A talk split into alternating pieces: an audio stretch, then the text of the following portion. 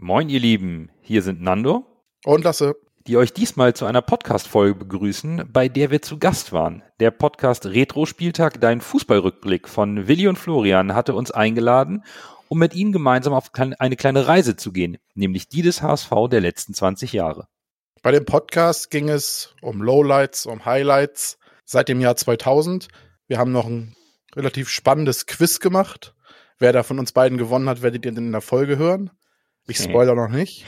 äh, wir schwelgen so ein bisschen in Erinnerungen und am Ende wählen wir auch noch die Top 11 des HSV der letzten 20 Jahre, was auch, das war richtig gut. Das war für mich das Highlight tatsächlich. Ja, für mich auch. Und äh, da waren auch noch ein paar mehr Highlights. Von daher hört einfach mal in die Folge rein, habt Spaß dabei und schaut auch gerne, was Willi und Florian an weiteren spannenden Rückblicken in ihrem Podcast zu bieten haben. Ihr findet die Jungs natürlich auf Social Media und in euren Podcast-Apps unter Retro-Spieltag. Also, auf geht's, viel Spaß mit der Folge und nur der, nur der HSV. HSV.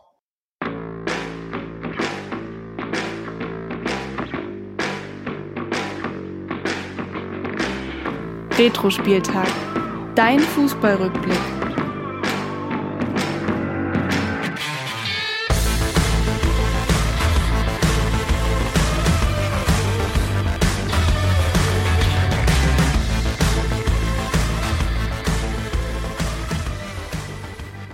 Ja, und damit hallo und herzlich willkommen zu Retro-Spieltag, dein Fußballrückblick. Mein Name ist Willi Nowak und mir gegenüber sitzt wie immer mein Kumpel Florian. Ja, Willi, äh, vielen Dank für die Begrüßung. Aber heute bin ich ja nicht äh, der Einzige, der, den du begrüßen darfst, sondern wir haben ja heute äh, zwei Gäste. Wir haben äh, genau Gäste, äh, zwei an der Zahl. Nando und Lasse, ähm, grüßt euch erstmal. Moin. Moin vom Podcast Volksparkgeflüster, wo man euch ja sonst immer zu dritt eigentlich hört. Aber wieso seid ihr heute nur zu zweit? Unser Coach Birger ist heute am 7. Oktober, wenn wir aufnehmen, Vater geworden. Daher hat er andere Prioritäten als äh, Gast in eurem tollen Podcast zu sein. Das ist völlig in Ordnung und ähm, ja, herzlichen Glückwunsch an Bürger. Ähm, du wirst hier vermisst, natürlich trotzdem von deinen zwei ähm, Co-Kommentatoren, aber wir freuen uns natürlich für dich und für deine Familie und alles Gute vom Retro-Spieltag an dieser Stelle. Ja, äh, vielleicht wollt ihr euch kurz vorstellen, äh, könnt ihr euren Podcast nochmal kurz bewerben. Ähm, ihr habt ja auch schon ordentlich Folgen produziert, ähm, seid ja auch im Internet auf allen Kanälen eigentlich zu finden unter dem Stichwort Volksparkgeflüster. Ja, Nando, willst du? Du bist doch eingespielt. Gut, dann fange ich mal an. Also ich bin Nando, ich äh, bin Hamburger, 42 Jahre alt und seit mittlerweile drei Jahren, seit es den Podcast gibt, auch beim Volksparkgeflüster dabei. Und wir machen im Podcast aktuell zu dritt immer eine wöchentliche Folge rund um die sportlichen Ereignisse des HSV. Und ab und zu haben wir auch mal einen spannenden Gast oder ähm, Themen rund um den HSV außerhalb des sportlichen Bereichs. Das klingt erstmal super. Ähm, wir freuen uns dass ihr Zeit euch genommen habt für uns. Heute gibt's eine pickepackevolle Sendung äh, mit ja allen Geschichten rund um den HSV in den letzten 20 Jahren. Und ähm, ja, glaube ich, wir können alle mal zusammen in Nostalgie schwelgen, in den positiven wie auch in den negativen Zeiten. Ähm, ja, gehen wir gleich drauf ein. So, am Anfang haben wir so gedacht, machen wir eine kleine Schnellfragerunde. Und zwar, Jungs, äh, sagt doch einfach mal, also fangen wir an mit Nando. Wer war denn für dich der beste HSV-Trainer seit dem Jahr 2000? Der beste HSV-Trainer seit dem Jahr 2000. Oh, da würde ich sagen Thomas Doll. Thomas Doll, also ist bei mir jetzt tatsächlich auch so auf der Liste gewesen. Ähm, ja, äh, Lasse, was sagst du denn dazu? Mir kommen da zwei Leute in den Kopf. Einmal Christian Titz, weil er das so wenig Zeit bekommen hat, und äh, die Person, für die ich mich aber entscheide, ist Martin Johl. Krass, Christian Titz, ja, hätte ich jetzt ehrlich so äh, gar nicht auf dem, auf dem Schirm gehabt, dass der so beliebt war bei euch. Aber es ging wahrscheinlich nur um das T-Shirt, was es da zu verkaufen gab, oder? Das T-Shirt war fantastisch. Das hat er auch mal selbst getragen. hat für Erheiterung gesorgt. Was war das für ein T-Shirt? Das habe ich gar nicht mitbekommen. Äh, Tits raus stand da irgendwie, oder? Mit dem, mit dem Kopf von, von Tits, oder? Nee, Big, Big Tits und sein Konterfei. Ach, geil. Ja, ist naheliegend, aber ist echt äh, gut. Aber warum ist es bei mir nicht angekommen? Das habe ich verpasst. Irgendwie schade. Aber Titz war schon sehr, sehr beliebt ähm, aufgrund der miserablen sportlichen Saison, seiner menschlichen Art und dem Fußball, den er, den der HSV dann plötzlich doch spielen konnte. Ähm, er hat einfach in dem Jahr noch ein bisschen Hoffnung und sportlichen sportliche Ansehnlichkeit reingebracht. Und das fanden irgendwie alle ganz gut, dass er dann auch auf junge Spieler gesetzt hat. Ist Ja. auch ein hervorragender Trainer. Sieht man jetzt bei Magdeburg. Ja, na klar, auf jeden Fall. Aber Magdeburg und HSV ist ja beides ähm, ja, ein bisschen nochmal andere Kategorie. Einfach nur so vom, vom, von der Stimmung im Verein, vermute ich jetzt einfach mal. So, wir machen mal weiter, Flori, äh, mit der nächsten äh, Schnellfrage. Genau, da äh, würde uns mal interessieren, ähm, was ist denn eigentlich so euer ja, bester HSV-Moment persönlich gewesen in den letzten 20 Jahren? Oh, Lasse, fang du mal an. Ich muss nachdenken. Ich muss leider sagen, der Diaz-Freistoß. Ui. Ja, den, ähm, der war zumindest sehr emotional, das stimmt, ja. Gut, aber wenn ich ein Video zeigen müsste, um alle vom HSV zu überzeugen, dann wäre es der Zusammenschnitt ähm, HSV Juventus Turin 4 zu 4 2000 in der Champions League. Das äh, war ein legendärer Abend, ob vorm Fernseher oder im Stadion oder im Radio. Das äh, war Weißt du noch, wie du das Spiel verfolgt hast damals? im Stadion. Im Stadion tatsächlich. Oh, Ich war, okay. war im Stadion und kam äh, aus Gänsehaut und irrsinnigen fußballerischen Emotionen überhaupt nicht mehr raus. Krass, ja. War das schon im neuen ähm, Volkspark oder also damals Ja, wahrscheinlich war- von AOL ja. Arena oder sowas? Genau, das war, das war schon im, im neuen. Ja, mega. Es war wahrscheinlich auch so eine Zeit, wo man dachte, jetzt geht's irgendwie so, jetzt ist der HSV wieder da, wo er mal in den 80ern war, oder? Äh, definitiv, ja. Also da, da war mit neuem Stadion und dem Spiel und dem Erreichen der Champions League nach Ewigkeiten war da totale Aufbruchstimmung. Okay. Gibt's, gibt's ja auch ein YouTube-Video, ich glaube, das hat, hatte Lasse uns sogar mal geschickt, wo man wirklich die, die Stimmung auch sieht und die, ja, auch die Tormusik, das war wirklich nochmal anderer Techno. Heute läuft der Scooter, aber das war, das war anders wild, kann man sagen. Genau. Äh, wer ist denn für euch der most overrated äh, Player of HSV History seit 2000? Most overrated. Eieiei. Oh, das ist schwierig. Das ist echt schwierig. also welcher Spieler hat denn quasi so äh, gar nicht sein, sein Format erfüllt? Quasi so, wer kam denn mit Riesenvorschusslorbeeren? äh, Markus Berg. Markus Berg, ja, mhm, sehe ich, verstehe ich. Sorin. Oh, Juan Pablo Sorin. Oh ja, Sehr gut. Stimmt, echt ein guter Spieler. Also gerade, also war ein guter Spieler, aber hat beim HSV nie die Leistung gebracht. So 2006 kam der so ungefähr war nach der WM. Ja, genau. Ja. Ne, bei Markus Berg war es wirklich so, dass er nach, ähm, nach HSV dann echt, glaube ich, nochmal gut genetzt hatte, auch gerade in, in Holland, glaube ich. ja. Ähm, wer, wer, wer mir persönlich noch so einfallen würde, ich weiß nicht, ob ihr auch äh, den noch in Erinnerung habt, ist äh, Thiago Neves. Stimmt. Oh ja. Oh ja. Ja, das sind, das sind, glaube ich, genau die Spieler, wo, wo Vorschusslorbeeren so derartig groß waren. Also bei Markus Berg natürlich auch die Ablösesumme, sein äh, hier Torjägerkanone, was war das? U21 EM oder glaube ich. Kann sein, ja. Und, und dann für über 10 Millionen geholt. Und dann klappte beim HSV nach irgendwie zwei Spielen gar nichts mehr. Und ich glaube, Neves war das mit hier goldener Ball in Brasilien, Olympia und dann äh, lieber mehr Party als Fußball in Hamburg. Ja, und keine Lust zu trainieren. Dann spielst du halt auch nicht, ne? Genau, ähm, jetzt vom Overrated-Spieler kommen wir mal zum Underrated-Spieler. Also ja, wer ist dann doch über sich hinausgewachsen, aber hat gar nicht vielleicht so die Aufmerksamkeit bekommen in den Medien oder auch bei den Fans. Boah, das sind echt Fragen, ne? Der letzten 20 Jahre. Ja, also es ist ja, es soll eigentlich aus dem Bauchgefühl so sein, wo ihr sagt, so eigentlich so, naja, hat vielleicht auch aufgrund von Verletzungen oder sowas nie so die, die Aufmerksamkeit bekommen, wie er es eigentlich verdient hat, so, also, oder ist immer ein bisschen unterm Radar geblieben, so bei den, bei den Fans, oder. Ich hätte jetzt einen Spieler, der, der aus meiner Sicht von den Fans total unfair behandelt wurde und der eigentlich besser war, als er von den Fans gemacht wurde. Na Und dann, das, das wäre Heiko Westermann. ähm, der Heiko Westermann wurde so ein bisschen zum Sündenbock abgestempelt, weil er für viel Geld von Schalke kam und Ja. direkt Kapitän wurde in einer Phase, wo es nicht so gut lief. Und ihm wurde mehr oder weniger jedes Gegentor angekreidet und er hat sich immer vor die Mannschaft gestellt, hat sich vor jedes Mikrofon gestellt als Kapitän und immer alles auf sich gezogen und die Fans haben es ihm äh, erst kurz vor Ende seiner Zeit beim HSV eigentlich wirklich gedankt und das war schon so ein Spieler, wo ich denke, boah, das ist sehr unglücklich und ein bisschen auch unfair. Ja.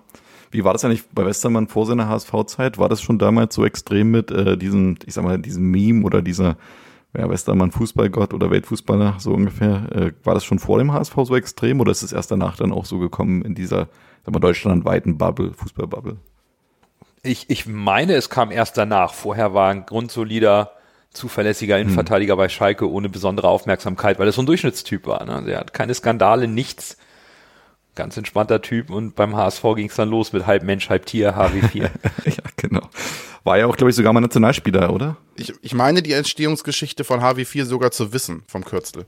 Oh, das sensationelle Tor. Das war in dem einen Spiel gegen Bayer Leverkusen und da kam eine Ecke rein und die hat dann äh, HW4 so halb äh, hoch, äh, hoch Volley genommen und voll in den Winkel gezimmert. Das war ein richtiges Traumtor. Und da meinten viele, ach, das war ja wie CR7. Aha. Und deshalb entstand dann, glaube ich, der Name HW4 tatsächlich. ja, das war schon auf jeden Fall Kult. Also ich finde ihn äh, tatsächlich auch, ich sehe das schon mit, ähm, mit dieser Kritik, dass sie ein bisschen überbewertet war. Aber ja, ähm, hättet ihr sonst noch einen Spieler parat? Also HW4 ist auf jeden Fall berechtigt. ich hau mal eine richtige Granate raus. Ich fand äh, Soltan Stieber immer gar nicht schlecht. Mhm. Der wird beim HSV aber oftmals falsch eingesetzt, hat eher meistens auf den Außen gespielt, hat dann mal ein paar Spiele auf der 10 gemacht, wo er eigentlich ziemlich gut war, aber irgendwie wurde dann ja der Vertrag nicht verlängert, beziehungsweise er ist gegangen. Ich gar nicht, weiß gar nicht, ob er transferiert wurde, ob der Vertrag ausgelaufen ist. Auf jeden Fall fand ich den immer gar nicht so schlecht. Ich, also ich stimme dir auf jeden Fall zu. Ich fand auch, das war ein extrem guter Techniker. Und der hat ja auch später, glaube ich, noch bei Kaiserslautern gespielt und bei Fürth. Und ich finde, der war immer einer der Besten, auch in der zweiten Liga, aber irgendwie, weiß nicht, hat er sein Potenzial auch nie ausgeschöpft. Ich glaube, jetzt spielt er wahrscheinlich irgendwo in, in Ungarn, aber ähm, ist wahrscheinlich nur underrated Spieler gewesen, nicht nur beim HSV. Genau, wir machen mal weiter mit der nächsten Kategorie und zwar Lieblingsspieler, HSV Lieblingsspieler. Also ich weiß, es ist schwer, aus 20 Jahren jemanden rauszusuchen, aber vielleicht habt ihr jemanden, ähm, ich wüsste, wer es bei mir wäre zumindest. Der letzten 20 Jahre? Mhm. Ja, ich muss meinem Ruf gerecht werden. Erik Maxim Choupo-Moting. Das musst du jetzt aber erklären. Das kann ich gerne. Ich bin zu der damaligen Zeit auch ähm, immer mal zum Training gegangen und zum Saisonbeginn, als Bruno Labbadia da verpflichtet wurde und Choupo hochgezogen wurde, da habe ich das erste äh, offizielle Training in der Saison gesehen und dachte, was bitte ist das für ein Typ? Ein großer Schlacks mit über 1,90, der alles am Ball konnte und da gestandene Profis im Training hat stehen lassen. Da habe ich gedacht, boah, Wahnsinn.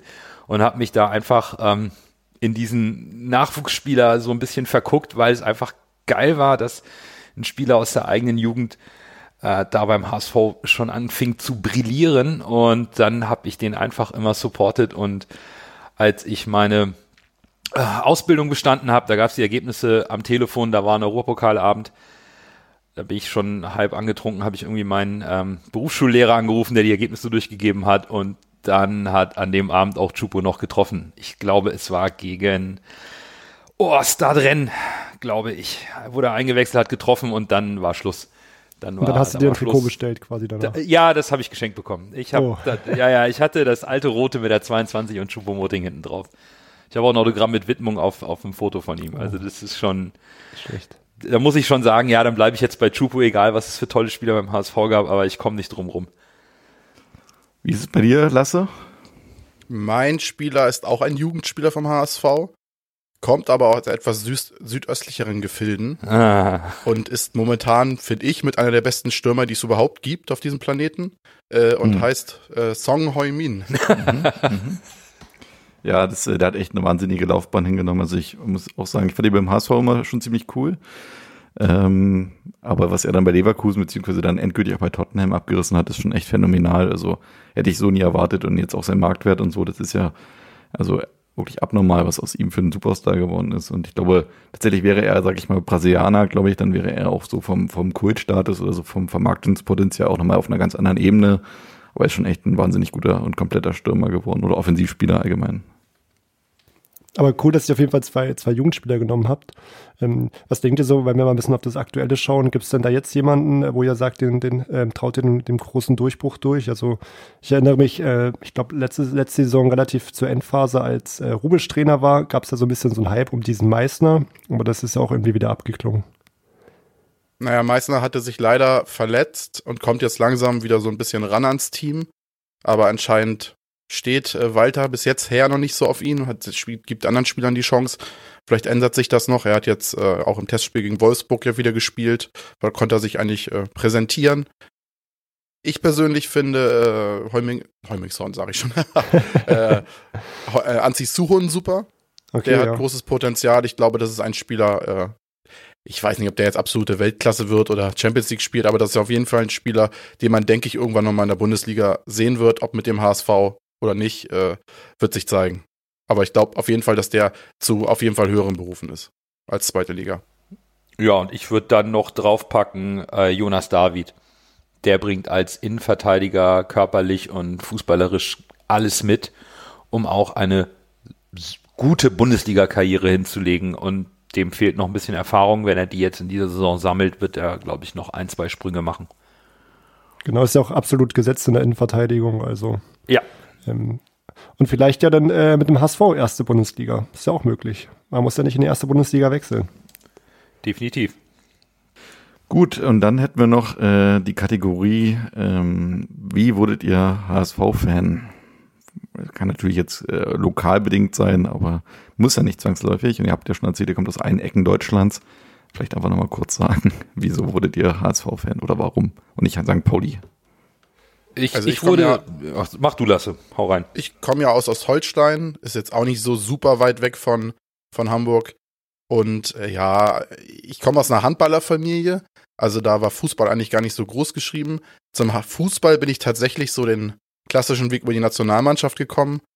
Äh, relativ spät tatsächlich auch, mit meinen jetzt 33 Jahren. Ich glaube, mein erstes Turnier, was ich so richtig komplett verfolgt habe, war die WM in äh, Südkorea und Japan. Mhm. Und dadurch bin ich so, ja, habe ich mich mehr für Fußball interessiert. Und dann halt, ja, was ist halt der nächste Verein in der Nähe, der guten Fußball spielt und nicht so weit entfernt ist es halt der HSV. Und dann immer so ein bisschen am Fernsehen den HSV verfolgt, aber auch nicht immer ganz regelmäßig.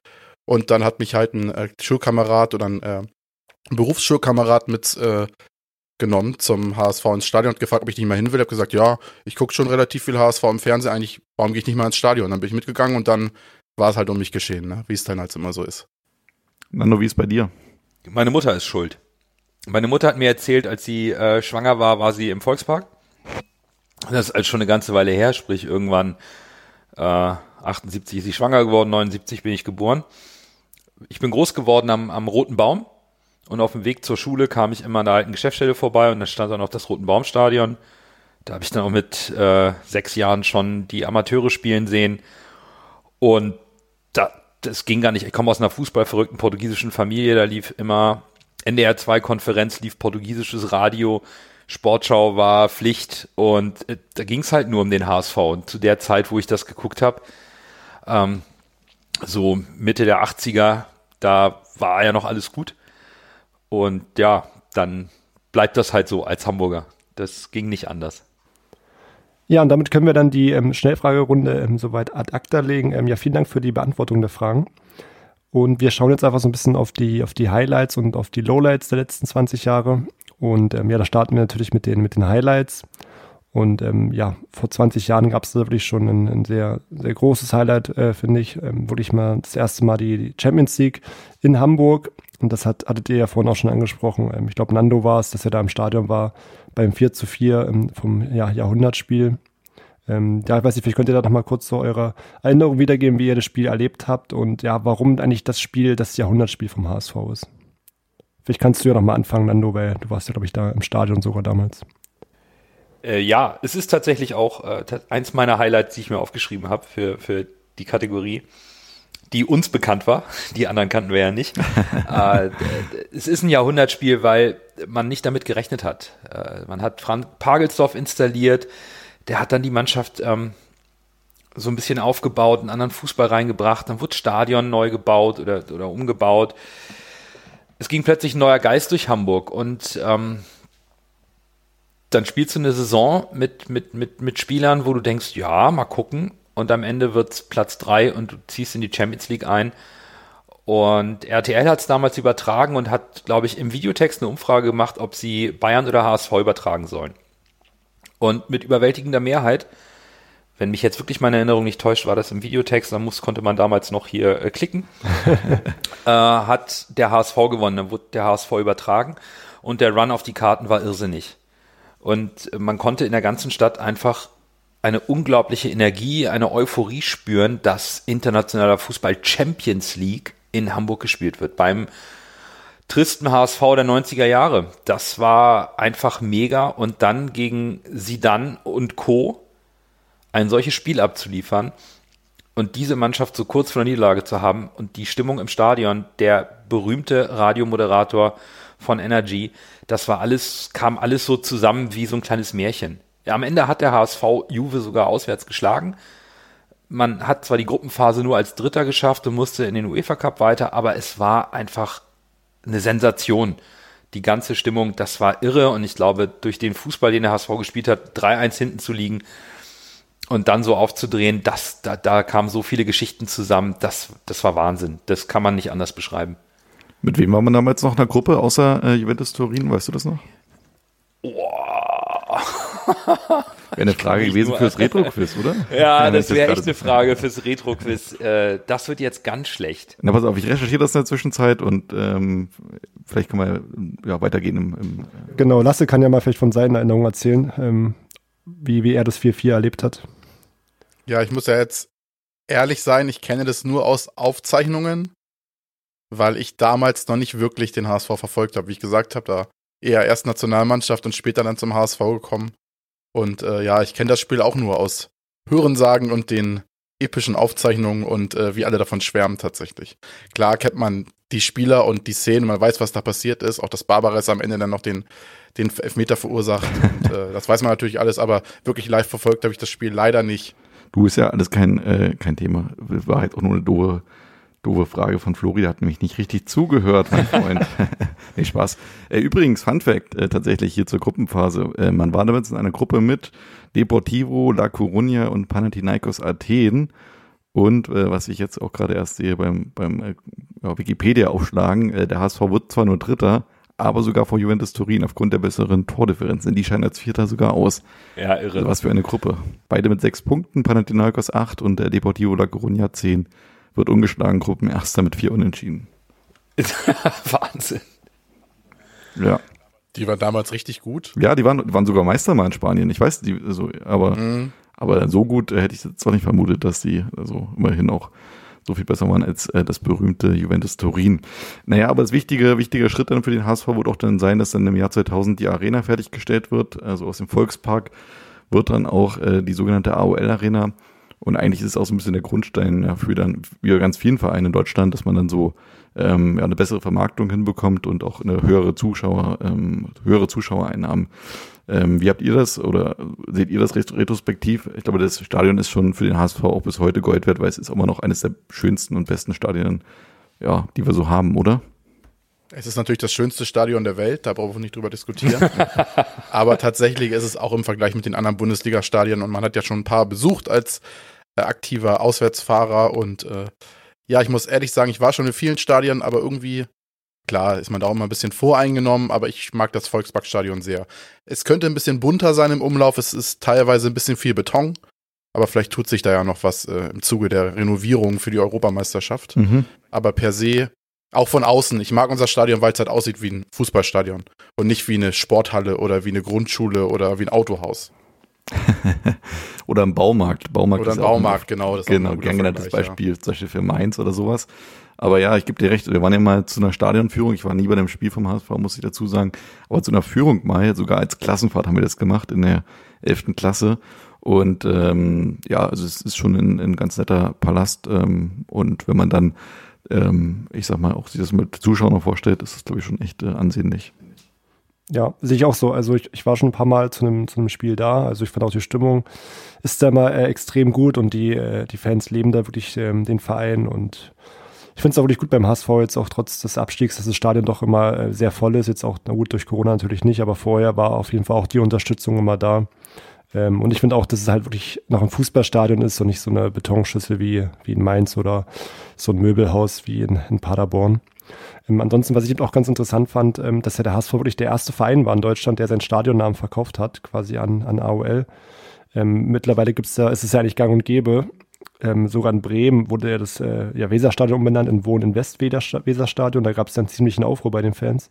Ähm, ich weiß nicht, Nando, kannst du dich noch so dran erinnern, 2001, als es dann hieß, ähm, Volksparkstadion wird zur AOL-Arena. Ähm, hat dich das irgendwie berührt oder hat dich das eher kalt gelassen? Äh, Ich fand es toll, dass der HSV A mit dem Stadionbau und mit dem Verkauf des, des Namens innovative Wege gegangen ist. Weil das hat damals schon den Grundstein dafür gelegt, dass man eine relativ erfolgreiche Zeit und auch finanziell deutlich besser dargestellt war, als man das so vom HSV kannte. Von daher mh, war es sicherlich ungewohnt. Jetzt bin ich selber sehr sportinteressiert, auch was äh, amerikanische Sportarten angeht, so Football und, und Basketball. Da, war, da, da, da heißen die Stadien alle so. Die haben, sind alle Namen sind Mhm. da verkauft und damit generiert man Einnahmen und Einnahmen braucht man, um im Leistungssport, wie im, insbesondere auch in Europa im Fußball voranzukommen und oben mitzuspielen. Und ich fand es tatsächlich unglaublich innovativ, meine aber auch, dass das sehr kontrovers diskutiert wurde. Aber es überwog natürlich ähm, die Freude und der Stolz über, über dieses Schmuckstück, was so ein richtiges Stadion, Fußballstadion war, ohne Laufbahn, mit Steintribünen, dass man von überall gucken konnte. Da hat, wurde dann auch gerne vergessen, dass das Dach und der Rasen irgendwie nicht ganz so harmoniert haben, was die Sonneneinstrahlung und, und so weiter anging. Aber war fein. War, also ich war damit total fein. Also Du wenn man kennst ja noch das- den, Entschuldige, immer gehe. Also sag was, lasse. Also wenn man das im Nachhinein jetzt betrachtet, ist es ja geradezu lächerlich. Also guckt euch Paris Saint-Germain an, guckt euch Manchester City an, all diese Vereine bzw. Konstrukte und dann damals hat man sich darüber aufgeregt, dass ein Stadionname verkauft wurde. Ich weiß noch, dass es in den Medien ganz großer Aufruhr war. Jetzt verkaufen wir schon unsere Stadionnamen, wie weiter, wie weit soll es noch gehen? Es ist ja im Vergleich zur heutigen Zeit lächerlich. Ich glaube auch, dass der HSV vielleicht sogar auch da einen guten Moment erwischt hat, wo man es noch, ähm, ich sag mal, also ich weiß nicht, was AOL damals gezahlt hat, aber ich glaube, da war auch, sag ich mal, noch so ähm, viele Firmen bereit, Geld dafür auszugeben. Ich glaube heute, wie es heute aussieht, also ich glaube mittlerweile hat sich das auch, ähm, es ist ein bisschen auch aus der Mode gekommen, so bei, ich glaube nicht, dass Google einen Stadionnamen kaufen würde, weißt du, weil es lohnt sich einfach nicht mehr so, wenn, ist schon sehr verbreitet und wenn es, sag ich mal, Firmen noch Stadionnamen kaufen, sind es eher so kleinere, also so, sag ich mal jetzt, was gibt's denn als Beispiel? Europapark-Stadion in Freiburg, nur als Beispiel. Europapark würde jetzt, glaube ich, dafür keine Millionen bezahlt haben. Ja, richtig. Aber, ja, Ja, genau. Und damals hat der HSV noch richtig, richtig Kohle gemacht. AOL, Imtech, HSH Nordbank, dann über Kühne. Da ist schon einiges zusammengekommen, was, glaube ich, heute nicht mehr möglich sein wird. richtig, genau. Und AOL, muss ich auch sagen, im Nachhinein finde ich es auch einen witzigen Sponsor, weil AOL, ich glaube, als äh, dann irgendwann das, äh, der Sponsor wechselte, kannte gefühlt auch niemand mehr AOL, außer vom HSV. Ja, stimmt. Das war doch die beste Zeit damals, äh, AOL Arena und auf dem Trikots TV Spielfilm. Also das waren, das waren finde ich, geile Sponsoren irgendwie. Ja, fehlt nur noch eine Biermarke. Holzen hatten das, glaube ich, auch mal als Sponsor HSV, oder? Nun gut, wir gucken mal weiter. Ähm, Im Jahr 2003 gibt es den ersten Titel seit 16 Jahren. Äh, wisst ihr noch, was es für ein Titel war? Der Ligapokal. Bitte? Ligapokal? Richtig, genau. Ligapokal 4 zu 2 gegen Borussia Dortmund. Ähm, und ähm, ja, ich finde, da merkt man dann so, dass der HSV auch in der Bundesliga, ja, sage ich mal, immer mehr zum Favoritenkreis gehört. 2005 gibt es dann die Verpflichtung von Van der Vaart und das war für mich ein Transfer. Also ich habe ja wirklich nichts mit dem HSV so richtig zu tun, aber der, den fand ich schon extrem geil. Also Van der Vaart war wirklich so ein cooler Spieler, der auch ähm, irgendwie einen richtigen Hype mitgebracht hat, dass man echt dachte, okay, diese Mannschaft wird in ein paar Jahren echt um die Meisterschaft mitspielen. Haben sie ja auch mehr oder weniger gemacht, aber ja, Ja, tatsächlich ist das Jahr 2.5. Mm, Da habe ich mehr oder weniger zwei Highlights. Also das eine ist Van der Vaart, gar keine Frage. Der Transfer war eine absolute Sensation, dass man so einen Spieler bekommen hat. Und gleichzeitig hat äh, Bernd Hoffmann äh, noch vor dem Transfer in dem Jahr gesagt, dass der HSV in fünf Jahren zu den Top 20 Europas gehören soll. Und ähm, krass. das war, boah, das war eine Ansage und dann, dann kommt eben Van der Vaart. Dann schafft man es in, in vier Jahren auf Platz 12 der UEFA ähm, Vereinsrangliste. Und das, das Jahr war wirklich ein absolutes Highlight. Nicht nur mit dem Fußball, sondern allgemein auch mit dem, mit dem Glamour, den Van der Vaart brachte, aber auch mit den ja, sehr erfolgreichen sportlichen Zeiten, auch wenn es nie dann wirklich zum großen Titel gereicht hat. Aber es war diese internationale Zeit des HSV, wo man in Europa plötzlich wieder einen Namen hatte. Das war schon da 2005, 2006 mega, der Start. das war auch die Zeit, wo du dann äh, so HSV-Fan geworden bist, Lasse, oder? Ja, da fing's an. Das erste Mal im Stadion war ich tatsächlich bei einem Testspiel 2007 oder 2008 gegen Manchester City, was Ach, dann krass. 1 zu 0 gewonnen wurde. Durch ein Tor von Jonathan Pietreuper. Ein richtiger Leckerbissen. Geil. Na, Pietreuper war doch ein klasse Spieler, oder nicht? Ist einer meiner Lieblingsspieler beim HSV tatsächlich. Ja, ich bin ein er- großer Jonathan Pietreuper-Fan. Seine Dribbelkünste, das hat er alles in Freiburg gelernt und dann konnte er die in, äh, in Hamburg nochmal auspacken. Ich sag immer, wenn er das Tor noch getroffen hätte, hätte er nicht beim HSV gespielt, sondern ganz woanders. Ja, sicher. Ja, und dann ist ja diese Saison so 2005, 2006 ja auch gekrönt von einem äh, überragenden dritten Platz und wieder einer erneuten äh, Champions League Qualifikation, äh, Platzierung. Also Platz drei hatte damals nur gereicht für die Champions League Qualifikation. Und ähm, eigentlich ja, dachte man, es geht jetzt irgendwie so weiter, aber dann im Jahr darauf unter Hüb Stevens nur noch Platz sieben. Was, was war da los? Champions League Quali war gegen Osasuna, ne? Genau, ja. Ja, doch, ja. Bin ich korrekt.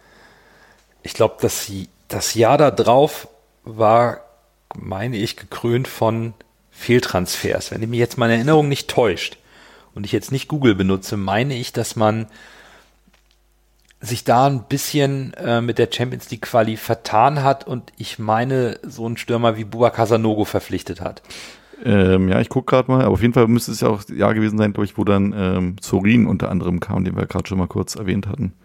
Genau, und da hat man, da hat man, glaube ich, im, im Rausch des Erfolges versucht, Spieler zu holen. Dann hat man ja den sicher geglaubten zweiten Platz abgegeben, musste in die Quali, konnte dann, ich glaube, das Gerücht damals ging um Carlos Tevez Krass, echt, ja, wow. Und, und dann kam aber Bubakar Sanogo. und äh, wenn wir die Namen vergleichen zwischen Carlos Tevez und Bubakar Sanogo liegen halt Welten. Ich glaube, da hat man sich ein bisschen vertan. Dann hat Thomas Doll die Mannschaft in der Hinrunde nicht mehr im Griff gehabt. Oder besser gesagt, die Ergebnisse klappten nicht mehr. Man holte Hüb Stevens und schaffte mit Platz 7, glaube ich, noch die Qualifikation für den Ja, genau. Cup. Genau, also ich glaube, zur Hinrunde hatte ich mich auch vorher mal eingelesen, waren die wirklich auf dem vor- oder drittletzten Tabellenplatz. Und Stevens hat die Mannschaft übernommen und tatsächlich noch äh, auf Platz 7 und den UI-Cup geführt. Also Genau. Und, und da war so die erste kleine Delle, bis dann ein bisschen mehr Kontinuität reinkam in den Platzierungen, weil man da wohl berauscht vom Erfolg und von, vom Champions League erreichen dann nicht ganz so clever am Kader gearbeitet hat. Genau, ich hatte gerade mal nachgeguckt, übrigens, ähm, Transfers waren damals unter anderem, also war auch wichtige, Vincent Company kam auch im selben Sommer, Joris Matheisen, dann der eben besagte Bubakar Sanogo, Sorin, Paolo Guerrero, Ivica Olic, Frank Rost, also es waren tatsächlich auch, also zumindest aus meiner Sicht, Ivica Olic, der kam im Winter mit Rost zusammen, zwei wichtige Transfers und Company, ich meine, er war ja nicht lange da, im Grunde genommen auch und Matheisen war ja auch eine wichtige Säule für die Innenverteidigung. Aber war Company nicht in der ersten Saison sogar äh, viel verletzt und konnte gar nicht so richtig zeigen, was er kann? Das weißt du vielleicht ich, besser als ich. ich. Ich, ich. meine irgendwie, dass Company einen schweren Start hatte und man dann eben mit Olic in der Winterpause nochmal nachjustiert hat. Aber eben äh, die Qualität der Mannschaft da so ein bisschen ja, nicht ganz so richtig eingeschätzt hat, auch mit der Belastung eben Champions League, wo man dann versucht hat, den Fokus drauf zu legen. Ja, und dazu kam halt auch noch ähm, Abgang von Khalid Budarus äh, zu Chelsea und der Abgang von Dani van Beuten zu Bayern. Also da gab es halt auch einen ganz schönen ja, Generationswechsel, so ein kleines bisschen in der in Verteidigung. Ja, und die beiden waren natürlich absolut sichere Banken hinten in der Abwehr. Das, das konnte man dann auch nicht so. Zwei Führungsspieler, boah, das war schon schwierig. Im Grunde genommen würden wir dann, äh, also unterbrechen uns gerne, wenn wir ein bisschen zu schnell sind für euch, dann mal so ein bisschen gucken Richtung 2009 war ja dann unter Martin Johl, wir haben ihn ja vorhin schon mal als Lieblingstrainer gehört, ähm, die beste Saison seit 26 Jahren, gekrönt mit äh, eigentlich einem Titel, der irgendwie kommen muss, egal welcher. Aber dann ist es ja, passiert das ja nicht. Also woran hat es gelegen, wie man so schön sagt in Hamburg? ja, woran hat es gelegen? Waren ja so ein bisschen die Werder-Wochen dann damals. Genau, die Werder-Wochen. Also ist auch gleichzeitig ein Lowlight schon mal, wo wir auch gleich nochmal drauf Exakt. kommen können. Exakt, ich hab's äh, als Lowlight schräger Highlight tatsächlich weil es im Nachhinein betrachtet natürlich mega geil war. Da brauchen wir nicht lügen, auch wenn es für uns als HSV-Fans ein Stich ins Herz war. Ist es im Nachhinein betrachtet, äh, wünscht man sich das natürlich zurück, natürlich mit einem anderen Ausgang. Aber insgesamt war es natürlich gerade vergleichbar mit der jetzigen Zeit, die der HSV durchlebt, äh, natürlich unfassbar. Und wenn man sich da so die Mannschaft. Das würde Bremen wahrscheinlich auch unterschreiben, dass man sich das zurück. Ja, ja klar. Ich war letztens bei den lieben äh, Leuten von vom vom Weserfunk. Und da haben wir auch nochmal über das Spiel gesprochen im, im, im, im äh, Vorbeginn des äh, Derbys jetzt. Und das war einfach, ja, die, allein die Mannschaften, die da auf dem Feld standen, das ist schon, das waren schon, das war schon glorreich eigentlich fast, ja. Aber am Ende, ja, hat man dann den kürzeren gezogen, weil dann Faktoren wie die Papierkugel oder eine Mannschaft, die vielleicht, Werder Bremen hat ja immer sehr garstig gespielt und galt gegen den HSV trotzdem irgendwie immer als Underdog und hat das sich so ein bisschen zu, das so ein bisschen für sich genutzt, finde ich auf jeden Fall. Mhm. War am Ende vielleicht auch so ein bisschen, vielleicht äh, hat es auch ein bisschen was mit, mit, mit Willen oder sowas zu tun. Oder also ich finde, wenn man jetzt, sag ich mal, also gegen so eine Mannschaft wie Bremen kann man natürlich auch verlieren, man kann auch zweimal verlieren. Aber dass du halt am Ende irgendwie gegen diese Mannschaft äh, drei Titel verspielst, ähm, ja, ist halt schon krass, oder? Also. Ja, schon. Ich glaube, das war alles ein bisschen, ja, overhyped, overpaced irgendwie. Ich meine, die Auslosung kommt. Vier Spiele in 19 Tagen, ne? Und dann fliegst du im Halbfinale zuerst raus im DFB-Pokal im Elfmeterschießen. Das ist schon bitter. Dann UEFA Cup Halbfinale, das, das, das gewinnst du das Hinspiel, dann, dann kommt die Papierkugel, dann hast du den zweiten Knacks. Und ja, dann, dann versaust es halt in der Liga äh, gegen Bremen erneut. Ich glaube schon, am Ende war es eine mentale Geschichte, aber der, der Hype und auch der Druck waren, glaube ich, so groß, weil die Chance einfach riesig war, ja, auf drei Hochzeiten äh, sozusagen im Halbfinale zu sein, wenn man die Meisterschaft vielleicht am 31. Spiel da auch noch als Halbfinale sehen will. Und dann mit leeren Händen, das äh, war schon bitter, aber auf der anderen Seite hat Lasse vollkommen recht. Es ist ein Highlight, weil wann hat es das denn schon mal gegeben zwischen zwei Rivalen? Ja, ja. An die Spiele kann ich mich noch erinnern, wenn es gestern gewesen wäre, habe ich beim Kumpel in der WG in Lübeck geguckt. Dein Kumpel auch HSV-Fan oder nicht, dass der Bremen-Fan war? Nee, nee, der war auch HSV oder ist HSV. Lasse hat einen vernünftigen Umgang. Ich, ich habe ich hab einen jüngeren Bruder, der Bremen-Fan ist. Das war nicht witzig. Echt? Das war nicht witzig. Gut, am Ende haben die auch nichts geholt, meine ich. Oder haben die sogar den Pokal geholt? DFB-Pokal haben sie geholt im Finale ja, gegen Leverkusen. Ja, verdammt. Ja, ja stimmt. Ja. Aber dafür warst du ja vor ein paar Wochen im Derby dann oben auf, als sie gegen Bremen gewonnen haben. Ja, ansonsten, ich finde es auch echt bemerkenswert, auch wie Lasse gesagt hat, jetzt nicht nur der HSV UEFA Cup, sondern auch Bremen. Äh, wann hatte man das auch mal jetzt in den letzten Jahren, dass eine Mannschaft bei in der Europa League mal im Halbfinale war? Also klar, Frankfurt war mal wirklich weit gekommen äh, bis ins Halbfinale, aber sonst ist es ja auch eher ein Pokal, den, äh, der, den wir endlich immer abschenken und damals sogar zwei Mannschaften. Und dann äh, Bremen im Finale und ein Jahr später, vielleicht auch ein Highlight für euch, dann ähm, Hamburg ja nochmal im Halbfinale vom, von der Europa League dann gegen Fulham was sie ja leider auch dann knapp, knapp verloren haben äh, im Endeffekt. Aber ist es vielleicht auch so, spielt es auch mit rein, so, also ich als HSV reihe mir das auch ein bisschen so zusammen, man holt ja auch dann Van Nistelrooy, also einen richtigen Weltstar mit Namen, der natürlich auch schon über seinen Zenit ist, aber ist man vielleicht dann in dem Moment irgendwie, hat man gedacht, jetzt, wir brauchen diesen Unterschiedsspieler, um jetzt, sage ich mal, eben diesen Titel zu holen und verpokert sich damit eigentlich auf die nächsten 10, 15 Jahre, geht man einfach irgendwie ins finanzielle Risiko und oder irgendwie will man diesen Schritt machen, den man aber nicht hinbekommt und äh, vergeigt damit quasi so die, die Zukunft. Kann das, kann das auch damit vielleicht zusammengelegen haben, dass man eben damals überall so knapp gescheitert ist? Ich, ich glaube nicht. Ähm, ich glaube, auch mit Van Nistelrooy hat man sich nicht übernommen. Allerdings gehört die Saison 2009, 2010, das Verpassen des Europa League-Finals im Volkspark, zu, zu meinen Lowlights ähm, der letzten 20 Jahre, weil das war bitter. Das war unglaublich bitter man hatte das Gefühl, die Mannschaft ist soweit, sie kann es, führt in Fulham und, und vergeigt das Ding noch, inklusive vorheriger Entlassung von ähm, Bruno Labbadia. Das war schon ziemlich brutal.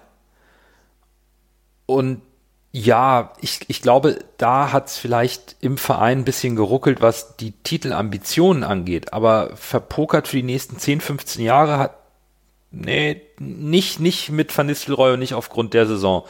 Ich glaube, da hat der HSV ganz andere Fehler äh, in, in den letzten 20 Jahren gemacht, als irgendwie auf Van Nistelrooy zu setzen, weil der ja noch relativ viel Euphorie auch bei den Fans hervorgerufen hat, die auch im Stadion immer zu spüren war und, und man schon gemerkt hat, dass da eine sehr gute Symbiose zwischen Fans und Mannschaft war. Van Nistelrooy war für mich ein unfassbarer Transfer.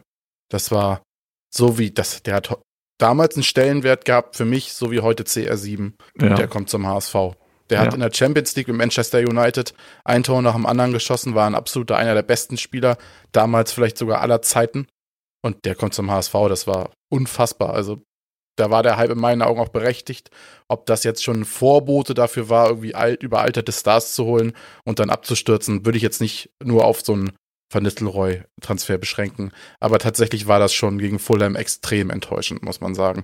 Und vor allem im Laden Patrick schießt einen der besten Boah. Freistöße aller Zeiten. Das, ja, ich weiß nicht, ob ihr den vor Augen habt, dieser Freistoß. Ja, der war, der in war Fulham, ja. das war unfassbar. das, das, war eigentlich ein Schuss als Freistoß. Das Und trotzdem technisch präzise, mit Urgewalt, denn mit dieser leichten Kurve, das Ding war einfach nur perfekt. Ja, um nochmal kurz auf Van Nistelrooy zurückzukommen, ähm, ich, ich muss auch sagen, das war auch so ein Spieler, wo man auch, ich sag mal, wo ich sagen muss, als Außenstehender hatte ich auch keine Erwartungshaltung. Ich wusste natürlich, also ist ein super cooler Typ, den ich auch von früher noch kenne, also auch aus Menu-Zeiten, mein erstes FIFA-Spiel, FIFA 04, habe ich immer sehr gern gehabt, aber eigentlich dachte ich so, naja, gut, er wird jetzt noch seine paar Dinger machen, aber endlich auch dann so ein bisschen auslaufen lassen, aber er hat ja auch echt Leistung gebracht. Also der hat ja auch eigentlich, ich weiß nicht, was er an Gehalt gefressen hat, aber eigentlich auch auf jeden Fall ja, zumindest wieder erwarten bei mir echt eine Leistung gebracht, wo man sagen muss, Chapeau in dem Alter, äh, gut genetzt. Der hatte auch diesen legendären Einstand in Stuttgart. Der wird eingewechselt geil, und macht zwei Tore und der Kommentator kriegt sich überhaupt nicht mehr ein. Der war, da war vorbei, da war komplett vorbei.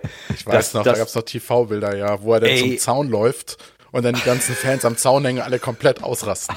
Ja, also sofort die, die ganze Fankurve hinter sich gehabt war. Also ja, ja kom so, kom komplett. Der, der kam hier an und alle, um Gottes Willen, Rüd van Nistelrooy spielt beim HSV und zum Glück zahlt Madrid das, den größten Teil des Gehalts, dann wird er eingewechselt, buff, buff. Ja. Das auch gedacht, scheiße. Das Aber das war halt auch so eine Connection, die auch jahrelang gut funktioniert hat. HSV, Niederländer.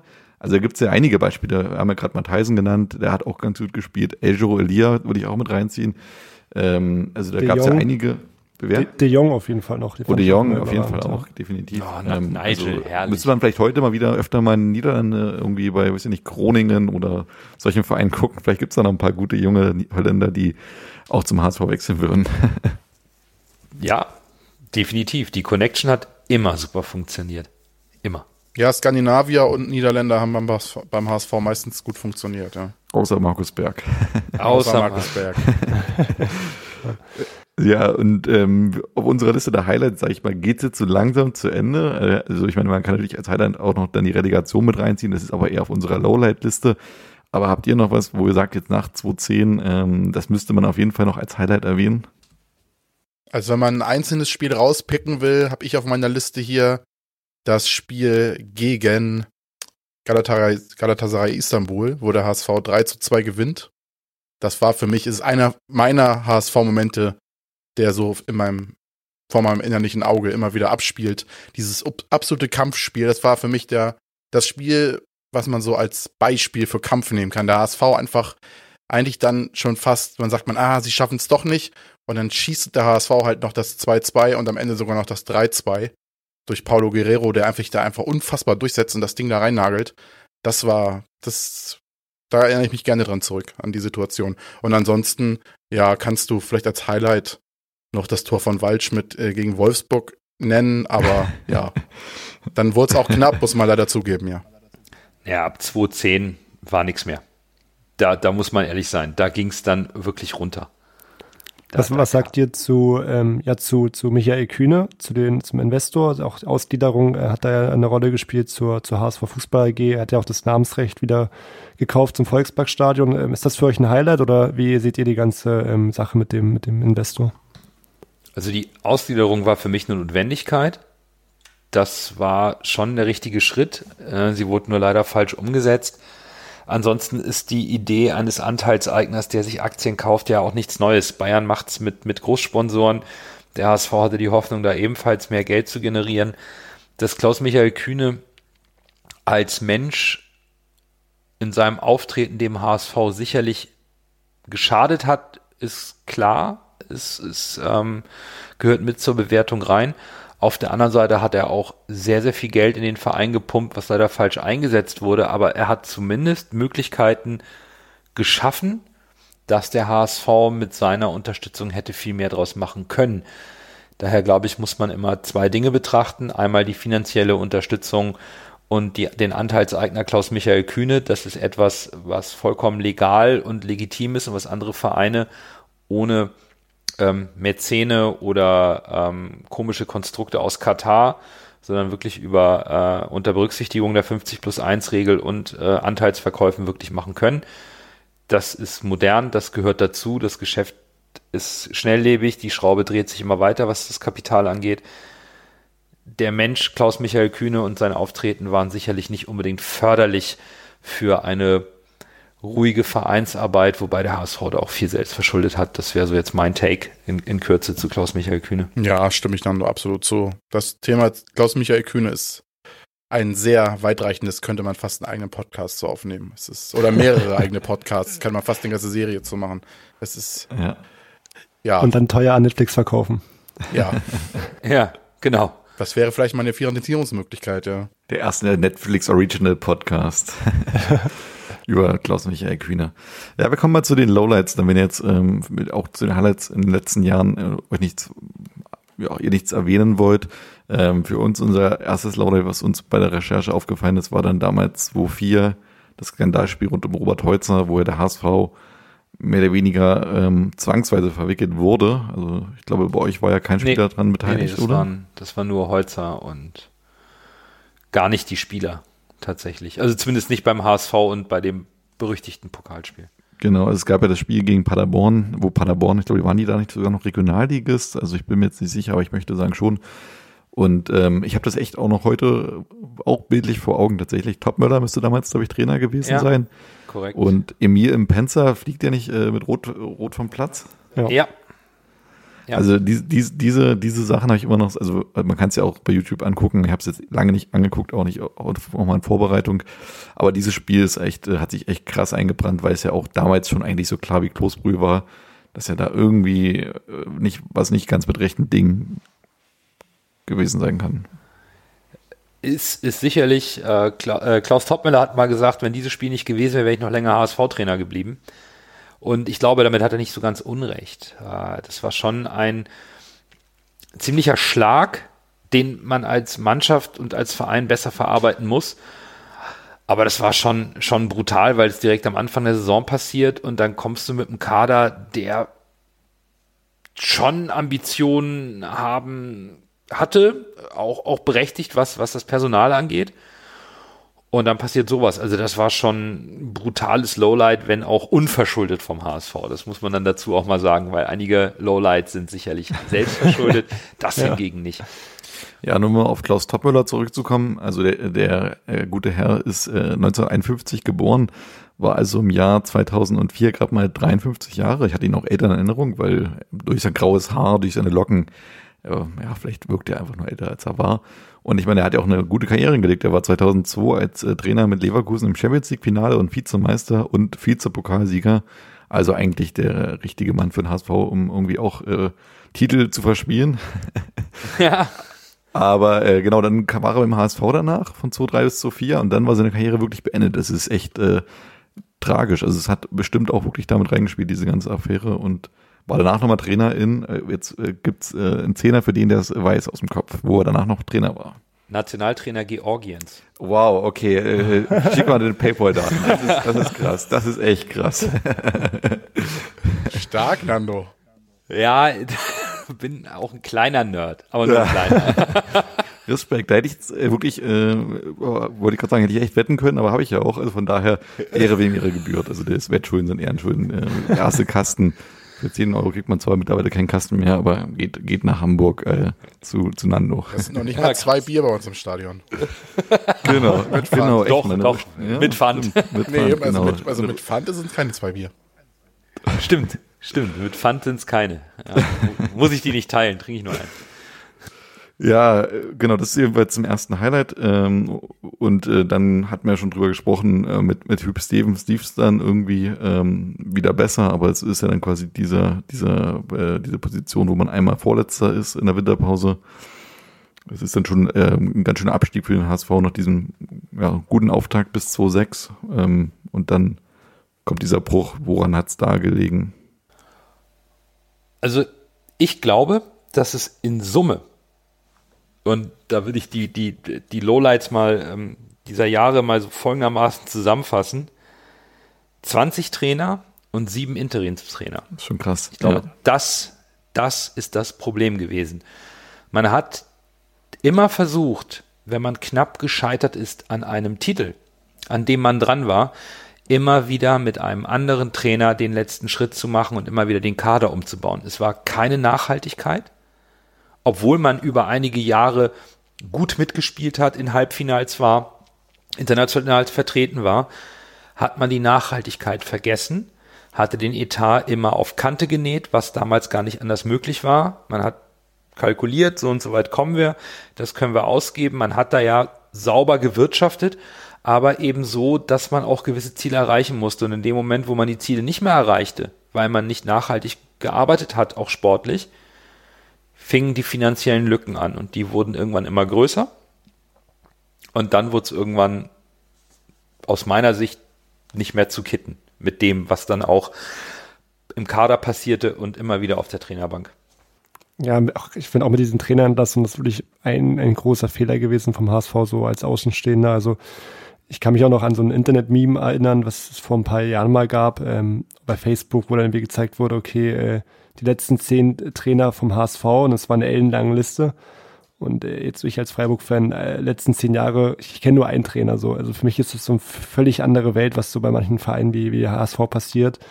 Und da gab es da wirklich auch Fa Trainerwechsel, wo man sich wirklich im Nachhinein fragt, warum hat es der HSV vorgenommen? Also ich glaube, das war auch so, wenn ich mich nicht täusche, 2013, wo, glaube ich, Hamburg am Ende Siebter geworden ist wo dann der Trainer entlassen wurde. Auch genauso wie Bruno Labbadia, wo man im UEFA Cup im Halbfinale steht, wird Bruno Labbadia entlassen und weiß ich nicht.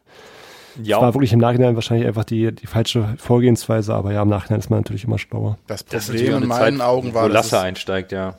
Das Problem in meinen Augen war, dass es teilweise auch keine sportlichen Probleme waren, sondern einfach Machtkämpfe innerhalb des Vereins. Querelen, Bruno Labbadia, man kennt die Gerüchte mit den Spielerfrauen und so, was da jetzt dran ist, weiß man nicht. Will ich auch nicht beurteilen. Sind nur hier. Gerüchte, ja. Ja. Musste Piotr Tuchowski und seine Frau fragen, ich weiß es nicht. Auf jeden Fall äh, sind das die Gerüchte. Ich will das jetzt nicht bekräftigen oder auch sagen, das stimmt nicht. Äh, lassen wir es mal so stehen, äh, dass das die Gerüchte ja. sind.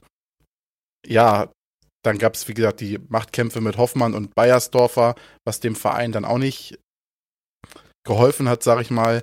Dann lässt man Bruno Labbadia, wie gesagt, eigentlich, obwohl es sportlich gut aussieht. Das ist halt so Sachen, die dann reingespielt haben und ab dem Moment ging es dann halt auf lange Sicht äh, meistens nur noch bergab.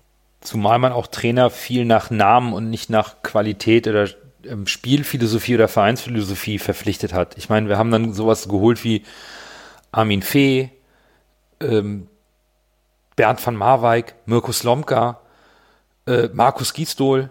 Das sind alles so, so wo, wo ich denke, pff, was haben die Trainer alle miteinander gemeinsam? Gefühlt gar nichts, außer vielleicht mal eine gute Saison irgendwo. Da, da, war, da war nichts, da war keine, kein Sachverstand dahinter, da war keine Vereinsphilosophie dahinter, nach der man den Trainer ausgesucht hat, geschaut, ähm, wir hatten vorher Namen wie ähm, Hüb Stevens, äh, Martin Johl und dann einen jungen, aufstrebenden Bruno Labbadia. Also müssen wir weiter Namen verpflichten. Sowohl im Kader als auch auf der Trainerbank. Und das passte einfach irgendwann nicht zusammen. Und ich glaube, die logische Konsequenz ist dann, glaube ich, das größte Lowlight, was wir beim HSV aktuell haben. Hm. Ja, wer weiß auch, wenn äh, Martin Johl ist ja damals auch freiwillig gegangen, ähm, oder mehr oder weniger freiwillig. Ähm, wer weiß, was, äh, ja, die Zukunft gebracht hätte, wenn Joel noch länger Trainer geblieben wäre, weil der wirklich eigentlich nur erfolgreiche Zeiten hatte. Also ähm, ich kann mich jetzt an keinen Lowlight unter, unter Martin Joel erinnern. Nee, absolut. Absolut. Genau. An sich, ich sag mal, bis 2010, äh, wenn wir da die, die Lowlights mal abschließen, hatten wir ja schon soweit besprochen, die, die Werder-Wochen, die es da gab und auch ähm, das Spiel gegen Fulham im UEFA Cup. Ich weiß nicht, bis 2010 fällt euch da sonst noch was ein an, an Lowlights oder geht es dann schon eher in die, in die Neuzeit quasi? Boah, bei, bei mir eigentlich nicht. Nee, habe ich nicht. Nee, bei mir auch nicht. Also die Lowlights beschränken sich dann schon quasi fast auf das volle Spiel und die Werder-Wochen, ja. ja. Ja, genau. Da, zieht, ja. da Bevor wir dann, wie wir ähm, damals im Schlaraffenland gelebt haben als Fans beim HSV. Ja. ja. Be bevor wir dann zur, zur Relegation kommen zu den beiden, äh, was noch ein, ein, sehr trauriger Tag war in der HSV-Geschichte, ähm, wo ich euch auch frage, äh, ja, äh, wo ich mich gewundert habe, ich sag mal, Hermann Rieger ist da wirklich vielen Fußballfans bekannt, auch natürlich auch den HSV-Fans, aber auch äh, bei uns, die wir jetzt äh, keine HSV-Fans sind, der war ja so äh, Kultmasseur, ähm, wurde er genannt und war ein Fanidol, ist 2014 äh, an seinem Krebsleiden gestorben. Ähm, da muss mich, ich mich so als, als Nicht-HSV-Fan fragen, wieso war das eigentlich ein Fanidol? Es war ja eigentlich ein Masseur. Also gibt es da eine besondere Geschichte? Könnt ihr da was erzählen? Ich glaube, die, die Besonderheit von, von Hermann Rieger ist, glaube ich, entstanden durch die Legenden, die sich um ihn rankten. Also er war immer für die Spieler da. Und es gab dann irgendwann, als er in, in Ruhestand ging, dann auch eine Sendung im, oh, war es im NDR?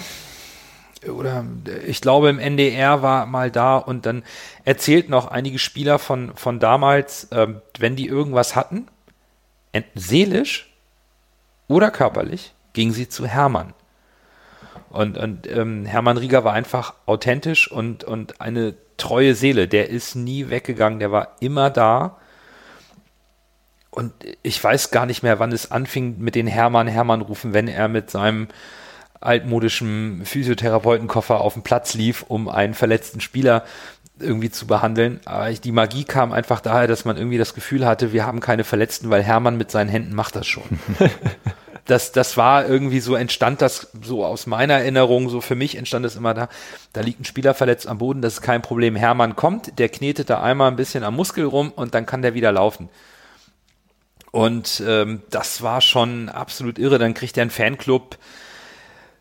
Ja, das war schon, ja, ich glaube, das ist, das ist auch so eine einmalige Geschichte, die, die man, glaube ich, ganz, ganz selten erlebt.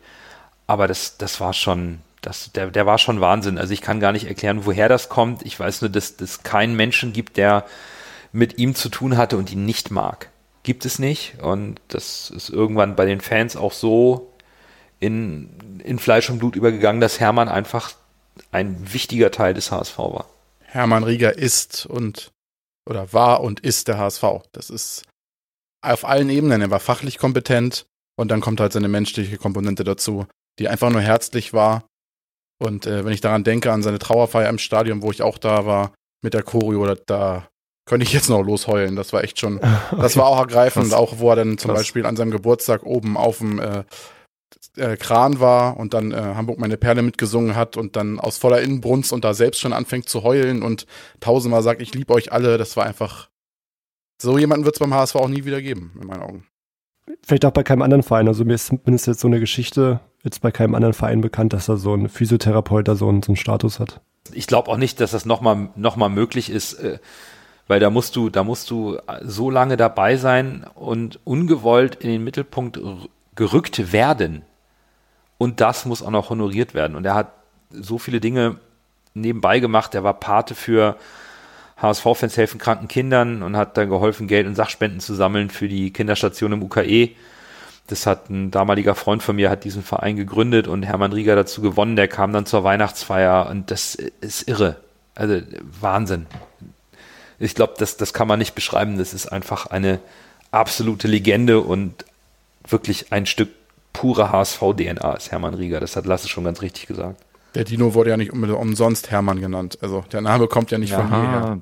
Wollte ich auch gerade noch fragen, das, das kommt von Hermann Rieger ja. tatsächlich, der Name. Ja, ja, okay. genau. Aber auch ein äh, cooles Zeichen vom Verein da, den, den Dino und Hermann zu nennen. Ist, ist der nicht immer noch ähm, Maskottchen jetzt, muss ich mal doof fragen? Ja, der Dino ist noch Maskottchen, heißt Hermann und auch die Statue von Hermann steht noch an der Nord, wenn man reinkommt. Krass, cool. Ja, um dann mal nach äh, Hermanns Tod mal weiterzumachen. Äh, schwieriger Themenwechsel, aber dann geht's ja auch quasi auch sportlich bergab. Dann kommt eben diese erste Relegation, wo man nur knapp dem Abstieg entgeht. Ähm, und äh, ich sag mal, man wurde auch nicht man lernt ja auch nicht wirklich draus. Also es geht danach auch nicht bergauf und es folgt auch gleich die zweite. Was sagt ihr so als Fans? Wie hat es euch äh, damals ergangen in diesen zwei oder besser gesagt vier wahnsinnig packenden Spielen und natürlich dem, was drumherum noch geschah? Boah. Also ich war fassungslos. Also war es, war, ist es so, so ist es so, ist es so eine Frustration und man ist quasi sauer oder ist es eher so, puh, wir haben es doch geschafft und alles ist geil. Also so quasi, gerade wenn man so eine Relegation dann eben übersteht. Nee, ich, ich, war, ich war stocksauer und völlig fassungslos, was da plötzlich passiert. Und die, also das, die Relegationsspiele gegen Fürth waren, waren die Hölle. Also das, das war ja das erste Mal, ja. dass man da irgendwie wirklich vor Augen im Fernsehen bekommen hat und im Stadion so, wir spielen gegen den Abstieg und wenn wir das jetzt nicht packen, gehen wir runter. Das war für mich ein kompletter, aus Fansicht ein Kulturschock dass das dann wirklich so eingetreten ist, dass wir in die Relegation müssen. Und erst war man natürlich froh, dass man nicht direkt abgestiegen ist, aber nichtsdestotrotz, das war ein riesiger Kulturschock, weil der, der, der Untergang oder der Niedergang war so schleichend. Und plötzlich, plötzlich steht man mit dem Rücken zur Wand. Das war für mich ein kompletter Schock. Also ich war richtig sauer. Und nach der ersten Relegation, die man gepackt, habe ich gedacht, so jetzt habt ihr hoffentlich daraus gelernt und man hat es nicht. Und bei der zweiten war ich dann, oh, da ging nichts mehr. Ja, mir geht's genauso. Das ist die erste Reaktion. Ich kann mich noch ans Hinspiel erinnern im Stadion. Das war auch so ein Grottenkick gegen Kräuter führt. Und im letzten Spiel hätte man es dann auch verkacken sollen. Unser Torwart, war es jetzt, war es Dropny? Ja, es war Dropny. Der uns da wirklich den Arsch gerettet hat. Unter den wären wir damals schon abgestiegen. Ja. Und dann kommt halt mal Losogga und äh, richtet's. Das war natürlich auch noch so eine Geschichte. Aber ja, Wahnsinn. Das war wirklich, äh, ja, auch dann die Relegation danach mit dem Hennings-Tor und so, da dachte man auch schon, scheiße, das kann doch nur nach hinten losgehen. Ja, und dann kommt das, der Diaz-Freistoß, ich bin komplett ausgerastet. Also ich hatte in dem Moment eigentlich schon gedacht, ja, das oh, war's. Ja. Das äh, wird jetzt der unrühmliche Abgang von Raphael van der Vaart. Und der ballert das Ding jetzt daneben und dann war's das. Und dann schießt Diaz das Ding halt in Winkel. Und äh, ja, das war das mit Worten fast gar nicht zu beschreiben. Ja, und auch wie er sich den Ball so schnappt und so dieses komplette Selbstbewusstsein hat und ich sag mal, in äh, wirklich der letzten, letzten Sekunde dieses Ding dann versenkt, ist schon echt, äh, echt schon krass. Aber ja, wie gesagt, der HSV zweimal wirklich ganz knapp dem Abstieg entgangen. Jeweils nur ein Punkt vor, vor dem 17. gewesen, einmal vor Freiburg im, im, im Jahr dann 14, 15 im zweiten Jahr, wo man sogar auch erst am, am, vor, am letzten Spieltag Freiburg überholt und deswegen quasi noch dem direkten Abstieg entgeht. Und dann, ähm, ja, im Jahr davor ganz knapp vor Nürnberg und Braunschweig ein Punkt. Das war schon echt krass. Aber jetzt so als HSV-Fan, ist man denn jetzt pro Relegation oder gegen Relegation? Weil ohne Relegation wäre man zweimal definitiv abgestiegen. Mit Relegation konnte man sich retten. Ist aber jetzt in der zweiten Liga vielleicht auch einer der Leidtragenden, die eben dann eben diesen Weg gehen müssen. Gegen, keine Ahnung, Mannschaften wie Augsburg, Mainz, Bielefeld. Ich habe die Geschichte der Relegation jetzt gar nicht vor Augen. Also wann war, wann ist sie gekommen? Warum wurde sie wieder kurzfristig abgeschafft oder eine Zeit lang? Um es mit einem Wort zu beschreiben, ich glaube Geld. Äh, ja, denkbar. Also, äh, aber die gibt es ja in vielen Ländern. Also in England äh, gibt es auch so Playoff-Spiele, glaube ich, um den Aufstieg. Ja. Ähm, mhm. Das ist jetzt, ja, tja, gab's. Also mir ist es im Endeffekt egal, ne? Weil entweder sagst du, es gibt einen sportlichen Wettbewerb, weil die, die beiden Dritten ähm, oder der Drittletzte und äh, der Dritte der anderen Liga sollen gegeneinander spielen oder du sagst eben ra rauf und runter. Wichtig ist für mich einfach nur, dass man es einheitlich gestaltet und es nicht regelmäßig wechselt. Äh, ich glaube, mhm. wenn, ich glaube, knapp über, ich glaube, über 20, 20 Jahre gab es die nicht oder knapp genau, 20 Jahre ja. gab es die nicht, dann gibt es die plötzlich wieder man muss sich einfach mal entscheiden. Also entweder gibt es die Relegation jetzt und alle haben gleiche Voraussetzungen oder, oder eben nicht. Das, das ist viel, viel entscheidender. Jetzt gab es sie, der HSV hat davon äh, zweimal profitiert, haben allerdings auch andere Mannschaften. Auch Werder Bremen hat davon schon profitiert. Ich glaube, das ist ähm, gehupft wie gesprungen. Wichtig ist für mich eigentlich eher, entweder gibt es eine Relegation, dann bleibt sie bitte auch auf lange Sicht bestehen, damit es für alle fair bleibt, aber wechselt nicht in fünf Jahren wieder für 20 Jahre die Relegation, also schafft sie dann ab und dann wieder neu. Das ist halt albern und das führt dann auch zu Unverständnissen, das kann ich dann nachvollziehen. Ich finde, die Relegation muss man aus verschiedenen Blickwinkeln betrachten. Als involvierter Fan ist sie die Hölle. Als neutraler Fan ist es jetzt natürlich tolle Spiele. Da geht es wirklich um was. Es geht nicht um die Meisterschaft, sondern es geht in meinen Augen sogar fast noch um mehr. Es geht um die Existenz und um den Klassenerhalt. Und das ist natürlich für neutrale Zuschauer ein geiles Ding. Guckt man sich gerne an und lehnt sich zurück und denkt, mal gucken, wer jetzt äh, den Arsch rettet und wer nicht. Und für, wie gesagt, äh, Involvierte ist es meistens äh, ein Drahtseilakt und äh, die Hölle, wie gesagt.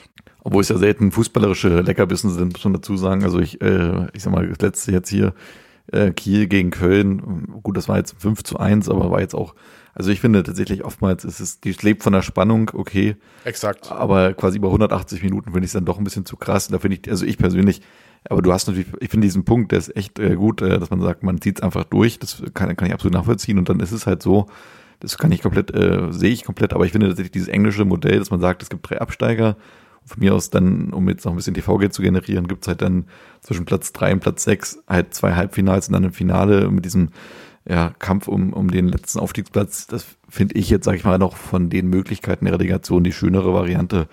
Aber ich finde diesen Punkt zu sagen, Hauptsache man zieht's durch, ist völlig legitim und alle Mannschaften haben wissen vor der Saison, worauf sie sich einstellen müssen.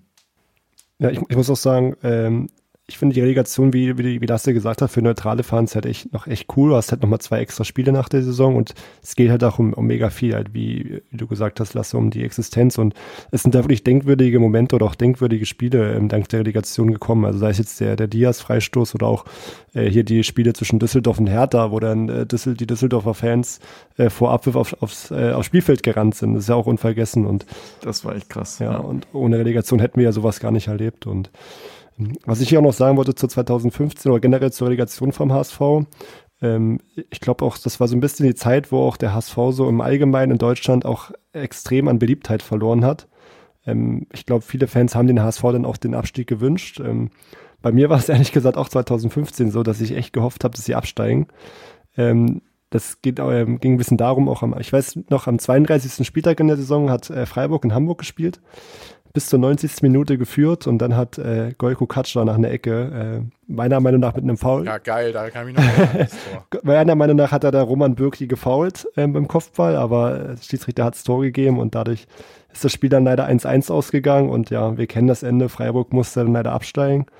Und deswegen hatte ich das halt echt so gehofft, dass der Hamburger, Hamburger SV auch absteigen muss. Aber das, das sollte erst äh, drei Jahre später dann geschehen, 2018. Und ich denke mal, ist dann vielleicht eine gute Überleitung zum, ja, zum letzten Bundesligaspiel oder zur letzten Bundesligaspielzeit, ähm, ja, die dann der HSV leider auf einem Abstiegsplatz beendet hatte nach 55 Spielzeiten in der ersten Liga. Ähm, ja, ich glaube, das war auch wieder eine Saison, wo man es hat kommen sehen. Bei mir war es so das Gefühl, okay, es ist der HSV, der HSV schafft es irgendwie wieder, aber am Ende haben sie es dann eben doch nicht geschafft. Du hast dich zu spät für Christian Tietz entschieden. Ja, der größte Fehler der Vereinsgeschichte, kann man fast sagen, das ist jetzt vielleicht ein bisschen hochgegriffen, war Bernd Hollerbach. Bernd Hollerbach war, das war gar nichts. Das war einfach nur, da hat man gedacht, man holt ein Vereinsidol, der das dann vielleicht irgendwie richtet. Ich, das, das muss der Ansatz gewesen sein. Oder der Ansatz war vielleicht, vielleicht können wir mit dem absteigen und die Fans nehmen es uns nicht so übel, weil Bernd Hollerbach halt eine Kultfigur ist. Dann hat man aber den Trainer doch nochmal gewechselt auf Christian Titz hat dann plötzlich aus dem Nichts, unter Bernd Hollerbach wurde wirklich, man kann es nur so nennen, es wurde gebolzt, es wurde, es war fußballerisch gar nichts. Und dann kam Christian Titz und plötzlich hat der HSV wirklich relativ ansehnlichen, attraktiven Fußball gespielt. Und hätte man ein, zwei Spieltage vorher auf Christian Titz gewechselt, hätte es sogar sein können, dass der HSV nicht abgestiegen wäre, tatsächlich, meiner Meinung nach. Würde ich mitgehen. Hätte man äh, nach Gießsoll direkt auf ein Trainer gesetzt, der Fußball spielen will, trotz der prekären Situation, weil wir haben unter Markus Gisdol auch keinen Fußball gespielt. Nein. Das war, das war rausbolzen und hinterherlaufen. Und unter Bernd Hollerbach kann man das nicht Fußball nennen. Wenn man solche Fehler macht, muss man sich am Ende nicht wundern. Aber man hat zumindest unter Titz erkannt, dass die Mannschaft schon ein bisschen Fußball spielen kann, dass man auch junge Spieler hat, die, die ein bisschen was können. Aber es ändert nichts. Am Ende äh, hat der Verein das komplett selbst verschuldet und ist auch völlig zu Recht abgestiegen. Also man kann so nicht auftreten über drei Viertel einer Saison. Wie, wie war so eure Stimmung nach dem, nach dem Abstieg? Also es war ja wirklich das, das erste Mal, war das so ein bisschen, wart ihr da erstmal so down, dachte, okay, zweite Liga, äh, scheiße, das wird mega schwer? Oder gab es da auch so ein bisschen Aufbruchstimmung, dass ihr gesagt habt, okay, nächstes Jahr wir packen den Wiederaufstieg? Im Stadion war es, glaube ich, unglaublich emotional. Es ist glaube ich, auch eins der bekanntesten Videos, wo das ganze Stadion in Hamburg lieblich sehr singt. Ja. Äh, kurz, kurz vor Ende, wo klar war, die Ergebnisse spielen nicht für uns, egal was wir machen. Und da hat man, glaube ich, den, die, die ganzen negativen Emotionen da so ein bisschen kanalisiert und rausgelassen, also die Trauer. Und war danach mehr so, ja gut, Mund abwischen, äh, weitermachen. Geht halt direkt weiter nächstes Jahr, muss man halt den Wiederaufstieg versuchen ich glaube, ich habe zu dem Zeitpunkt auch überhaupt nicht drüber nachgedacht, weil du hattest eben richtig gesagt, ne, der HSV war nicht mehr sonderlich beliebt. Es kam sogar auch viel Hass und Häme entgegen, nur weil die, weil die Ergebnisse nicht stimmten und man sollte endlich absteigen. Und es ist auch heute noch so, dass dass da viel äh, so rüber schwappt, wo ich immer denke, ja mein Gott, beschäftigt euch doch bitte mit eurem Verein. Aber wenn ihr nur davon lebt, uns zu erzählen, wie scheiße wir sind, dann bitte. Und wie lächerlich wir uns machen. Ich finde, der HSV macht sich mittlerweile nicht mehr lächerlich, aber ähm, er hat sich auch beim Abstieg nicht lächerlich gemacht, sondern es war einfach sportlich verdient. Die Fans, bis auf eine kleine Ausnahme, haben das sehr mit Fassung getragen und haben den Verein danach mit aller Macht weiter unterstützt in der zweiten Liga, sind ins Stadion gegangen. Von daher fand ich die Aufarbeitung so als Stadiongänger, als Dauerkartenbesitzer und als HSV-Fan eigentlich in der HSV-Gemeinschaft ganz gut, weil die Stimmung eben nicht so explosiv, negativ und äh, zerstörerisch war, wie man es ähm, von außen erwartet hat beim HSV.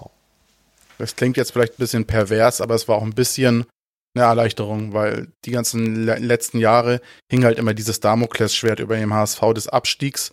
Und dann ist es halt einfach mal passiert. Und dann hat man halt den Mund abgeputzt und gesagt, wir machen jetzt weiter und versuchen das Beste daraus zu machen. Und das war in meinen auch so ein bisschen die Stimmung. Also die Stimmung nach dem Abstieg war komplett positiv und Euphorie. Und es gab ja auch so viele Vereinseintritte wie nie zuvor, irgendwie 5000 bis 7000 Stück.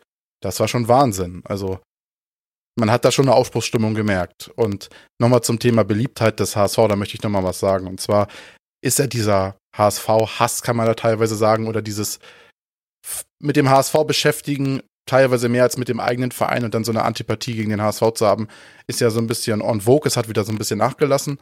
Aber ich muss immer sagen, es heißt ja immer, der HSV war selbst zu blöd zum Absteigen. Mhm. Dann frage ich mich immer, du hast es vorhin gesagt, Nürnberg und die ganzen Mannschaften, die unten waren, da hätte ein Punkt gereicht aus sieben oder fünf Spielen, um den HSV zu überholen. Aber alle haben es nicht geschafft. Dann frage ich mich doch, ist denn der HSV zu blöd? Oder sind nicht vielleicht die zu blöd, die zu blöd sind, die, die Blödheit des HSV zu nutzen? Einige wir uns darauf, dass alle blöd sind. Aber ihr versteht, was ich meine. Außer der HSV.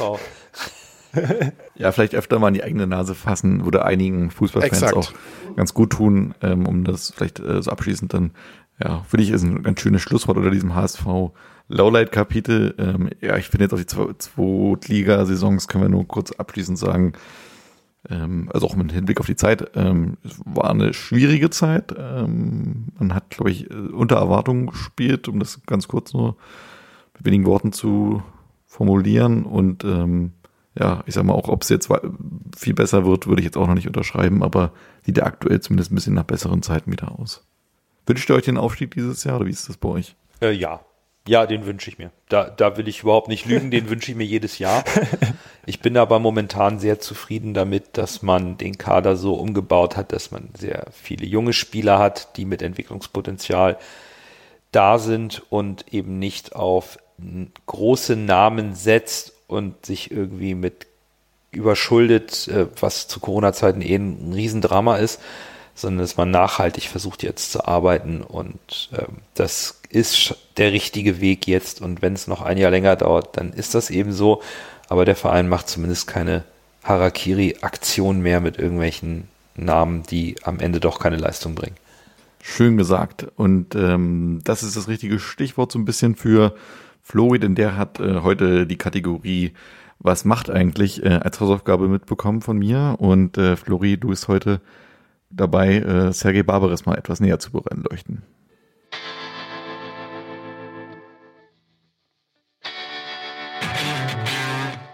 Was macht eigentlich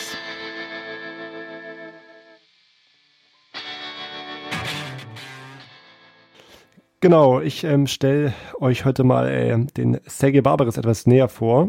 Ähm, sollte ja vielen ein Begriff sein, ist ja auch wirklich eine, ähm, eine HSV-Legende. Ähm, ja, seine Fußballkarriere in Deutschland begann eher zufällig ähm, in der zweiten Liga, äh, 1992, also schon viele, viele Jahre her, äh, bei Hannover 96. Ist eine ganz witzige Geschichte. Ähm, als Barbares sich in äh, ja, zweiwöchigen Ferien befand bei seinem Onkel, ähm, ja, begann in Jugoslawien ähm, ja der Krieg und sein Vater verbot ihm die geplante Rückkehr. Und ähm, ja, deswegen durfte er nicht zurückreisen und ähm, ja, wurde dann einfach bei Hannover entdeckt. Spielte dort auch bis 93 und ähm, erzielte einige Tore in der zweiten Liga, bevor es dann für ihn bei Union äh, Berlin weiterging, in der, in der damals ähm, Amateur-Oberliga Nordost. unter Frank Pagelsdorf. Und ähm, ja, Frank Pagelsdorf sollte sich so ein bisschen als sein Förderer dann ähm, herauspuppen. Ähm, er holte ihn dann 1996 nach, nach Rostock, ähm, wo er einige Jahre spielte. Und dann, ähm, ja, sind auch einige Bundesligisten auf ihn aufmerksam geworden. Und so kam es dann, dass er 1998 dann zu Borussia Dortmund gewechselt ist. Ähm, kam dann auch in der ersten Bundesliga-Saison immerhin auf 22 Einsätze, ähm, fand aber leider dann immer weniger Berücksichtigung. Und so im Jahr kam es wahrscheinlich zum, zum wichtigsten Wechsel in seiner Karriere. Im Sommer 2000 ähm, ist er dann zum HSV gewechselt. Und ja, zum vierten Mal traf er da auf seinen, auf seinen Förderer ähm, Frank Pagelsdorf. Und er, ja, in Hamburg hat er eigentlich fast nur erfolgreiche Spielzeiten gehabt. Ähm, hatte in seiner ersten Saison ähm, schon 22 Mal das gegnerische Tor getroffen und war 2001 sogar gemeinsam mit Ebbe Sand ähm, Torschützenkönig. Also ähm, lief sehr gut bei, bei Barbares. Ähm, auch in den folgenden Jahren war er immer für, für viele Tore gut. Aber es sollte auch beim Hamburger SV dann leider ein, ein Ende finden. Und zwar zum Ende der Saison 2005, 2006 lief sein Vertrag aus. Und ja, es gab zwar lange Verhandl Verhandlungen, auch mit dem Präsidenten, mit Bernd Hoffmann damals und mit ähm, Dietmar Beiersdorfer. Aber ähm, ja, es konnte nicht geklärt werden. Ähm, es wurde eben nur ein stark leistungsbezogener Vertrag angeboten. Das Gehalt sollte eingespart werden. Ähm, man sagt, es, ähm, ja, es, das eingesparte Gehalt, damit sollte Nigel de Jong mitfinanziert ähm, werden. Ob das nun stimmt, das äh, sei mal dahingestellt. Ähm, am Ende konnte man sich nicht einigen. Und Barbares wechselte äh, zu Bayern 04 Leverkusen, wo er immerhin in zwei Jahren auf 61 Spiele kam. Und ja, dann aber auch den Vertrag nicht verlängert bekommen hat und ja nach kurzer Suche dann auch seine Karriere schon beendet hatte nach dem kurzen Intermezzo bei Leverkusen. Ähm, auch für mich so ein bisschen Barbaras auch immer bekannt gewesen, ähm, habe ich so auch gelesen. Ähm, ja, immer überharter, überharter Einsatz kann man fast sagen. Äh, war auch für viele Karten immer gut. Also äh, wenn man sich mal rein die Zahlen äh, durchliest, in der Bundesliga 87 gelbe Karten und sieben rote Karten. Das sind eher so Statistiken äh, von dem Innenverteidiger. Und ja, nach seiner Karriere hat er 2008 ähm, seinen Trainerschein gemacht in Bosnien und sollte da sogar die Nationalelf übernehmen. Das hat er aber ausgeschlagen. Und ähm, dafür wurde er 2009 in den Aufsichtsrat des, des HSV gewählt, den er wiederum aber ein Jahr später wieder äh, verließ. Und ja, mittlerweile hat er sich auch gänzlich aus dem Fußball äh, zurückgezogen und ist eher mal äh, bei renommierten Live-Poker-Turnieren Teilnehmer wo er auch schon äh, einige Siege einstreichen konnte und auch einige Preisgelder bekommen hat. Und da ist er eigentlich jetzt ähm, häufig zu sehen. Ansonsten ähm, gab es neulich auch ein Interview von, von Zeige Barbaris in der, in der Bild-Zeitung, wo er sich auch zum HSV geäußert hat. Ähm, da zitiere ich jetzt einfach mal. Ähm, er hat gesagt, es tut allgemein sehr weh. Meine beiden Söhne leiden besonders. Sie sind glühende HSV-Fans.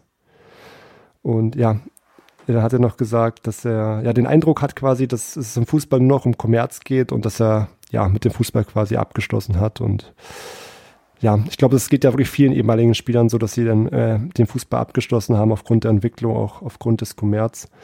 Und ähm, dann frage ich einfach mal euch, ähm, vielleicht äh, kannst du mal zuerst antworten, Lasse, was ist so deine, deine Erinnerung an Sergei Barbares oder deine Meinung zu, zu dem Spieler?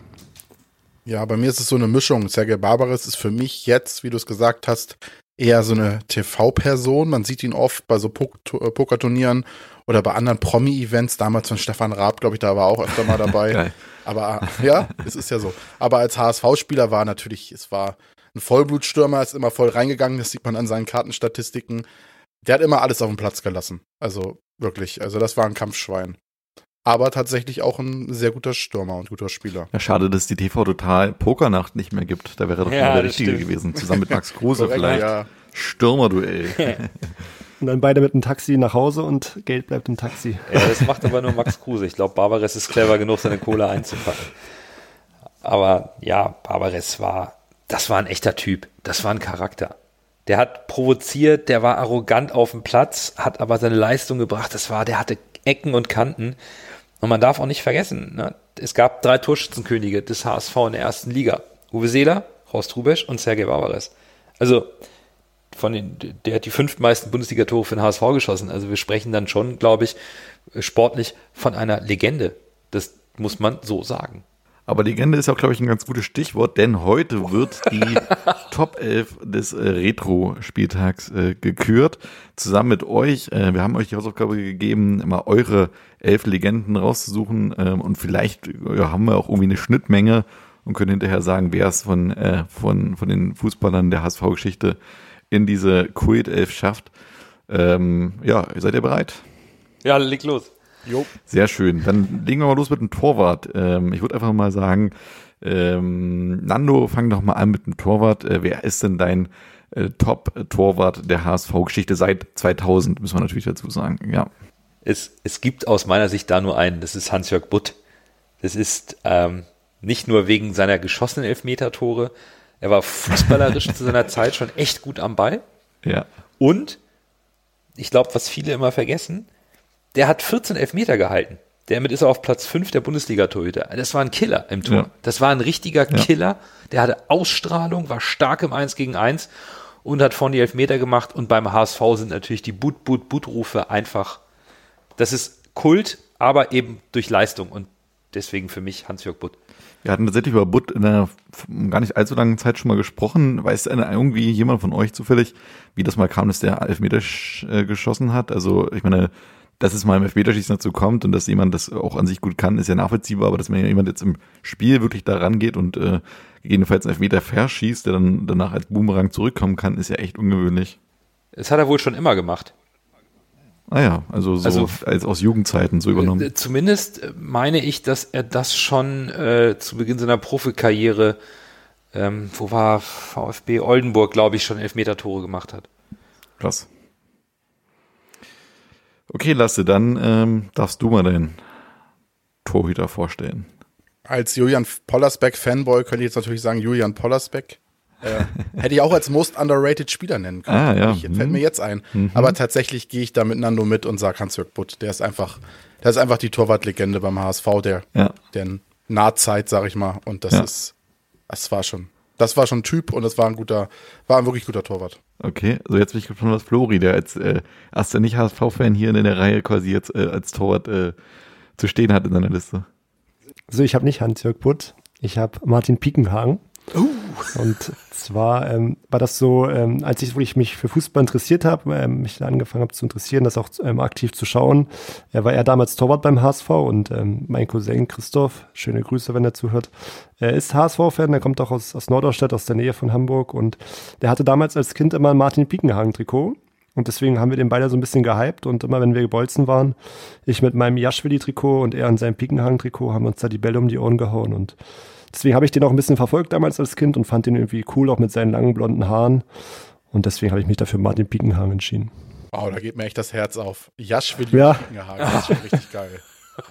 Tatsächlich habe ich Martin Piekenhagen bei mir in Klammern ge ge geschrieben, weil ich äh, ihn auch erwähnen wollte, wenn es jetzt keiner von euch gemacht hätte. Oh. Äh, aber mein Tor war tatsächlich äh, Frank Rost, weil irgendwie Frank Rost für mich auch so ein richtiger Typ war, der auch laut war, Kurzarm-Trikot, äh, der hat sich wirklich mal auch reingeschmissen. Irgendwie fand ich, Frank Rost ist für mich auch tatsächlich jetzt nicht nur HSV, ich denke auch ein bisschen an Schalke, wenn ich seinen Namen höre, aber irgendwie bei einer der Namensliste äh, bin ich bei Rost hängen geblieben, weil ich irgendwie Butt tatsächlich witzigerweise mehr mit Leverkusen verbinde als mit dem HSV. Ich auch, ja. Ähm, aber das, so ist der Unterschied, ist es halt. Aber trotzdem, Hans-Jörg Butt, herzlichen Glückwunsch, äh, hat die meisten Stimmen hier bekommen, ist der Torhüter der Retro-Spieltag Top 11.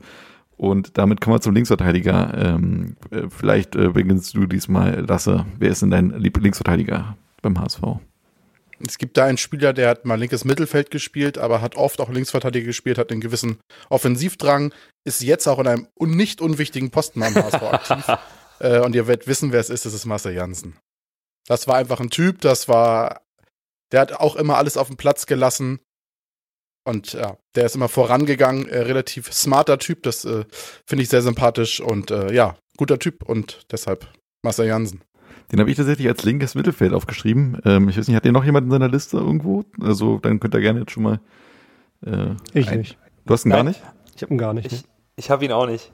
Okay. Tatsächlich äh, habe ich, genau wie Lasse, Marcel Janssen auch immer als diesen modernen linken Verteidiger gesehen mit dem Offensivdrang, was heute ja komplett gefordert wird. Mm, Er ist eher so ein LOV damals, war das. Genau, und, Position äh, bei FIFA gewesen. Und, und ich habe mich aber nicht für Marcel Janssen als linken Verteidiger entschieden. Ich konnte nicht. Also ich hätte es gern gemacht, er ist meine zwei, aber auf meiner Okay. Eins. äh, Okay, also dann nur kurz als Spoiler, dann würde ich Marci Jansen mir als linken Mittelfeldspieler rausnehmen, weil ich habe noch jemanden dahinter, den ich auch gerne erwähnt hätte. Wird bestimmt auch bei euch noch kommen, aber dann nehme ich Marci Jansen raus, äh, nur dass es auch transparent ist. Äh, dann nehme ich ihn auch als linken Verteidiger, aber nicht, äh, also weiter hinten meiner Liste, also nicht als meine Einzel. Meine Eins ist Timothy Atuba. Yes! Irgendwie. Das ist auch mal begründen, Willi. Was? Na, warum hast du Timothy Atuba? Also ich habe mal auch, kann ich schon mal sagen. Ey, ich weiß nicht, ich finde, das ist für mich ein richtiger Kultspieler. Also so richtig so, ähm, irgendwie, auch, also so zwischen gute Laune und leichter Aggressivität war alles dabei bei ihm. Also so, also ich weiß nicht, finde ich irgendwie cool, muss ich sagen. Also sportlich kann ich nicht viel dazu sagen, aber der Name Der- ist der- Musik in meinen Ohren. Der war sportlich gut. Das, Genau, das, also, übernehmt ihr mal den das- sportlichen Teil. Also sportlich war der toll, weil nimm, nimm doch mal dem linken Verteidiger einen Ball ab. Kannst du nicht. Also zumindest nicht, wenn er Atuba heißt. Der Ja. hat die alle mit Spaß, mit einem Lächeln, einer Leichtigkeit, und das war ein Riesenschlags, hat der die nass gemacht. Und das war ihm egal, ob es ein Roy Makai, ein Salihamidzic oder wer auch immer war. Die tunnelt er im eigenen Strafraum, reißt das Publikum nach, nach 20 Sekunden mit. Der Volkspark brennt und Atuba marschiert die Linie rauf und runter und dribbelt und danach, nach dem Sieg, fängt er an, vor der Nordtribüne äh, den, den, den Tänzer zu machen. Der, der Typ, das, der, der war, das ist meine absolute Nummer eins mit weitem Vorsprung. Der war einfach, also sowohl als Typ als eben auch sportlich Film. Ich habe ich hab mich jedes Mal gefreut und wir wollten im Stadion immer den Ball zu Timmy. Der muss noch einen nass machen. Das muss hier brennen. Das war, das war geil. Das, Sehr das gut. geht, Zirkus Atuba ist wieder in der Stadt. ja, genau. Oder wie sagte Marcel Reif, man zahlt auch gerne einen Atuba-Euro mehr für die Eintrittskarte. War, Oh. Sehr schön. also kannst du auf jeden Fall in unsere äh, Legenden aufnehmen, Willi, und in Klammern Kap Kapitän. Kapitän. Okay. Aber guck, vielleicht haben wir wirklich jemanden dabei, der einstimmig hier heute rausgeht. Atuba auf jeden Fall auf dem linken Verteidiger.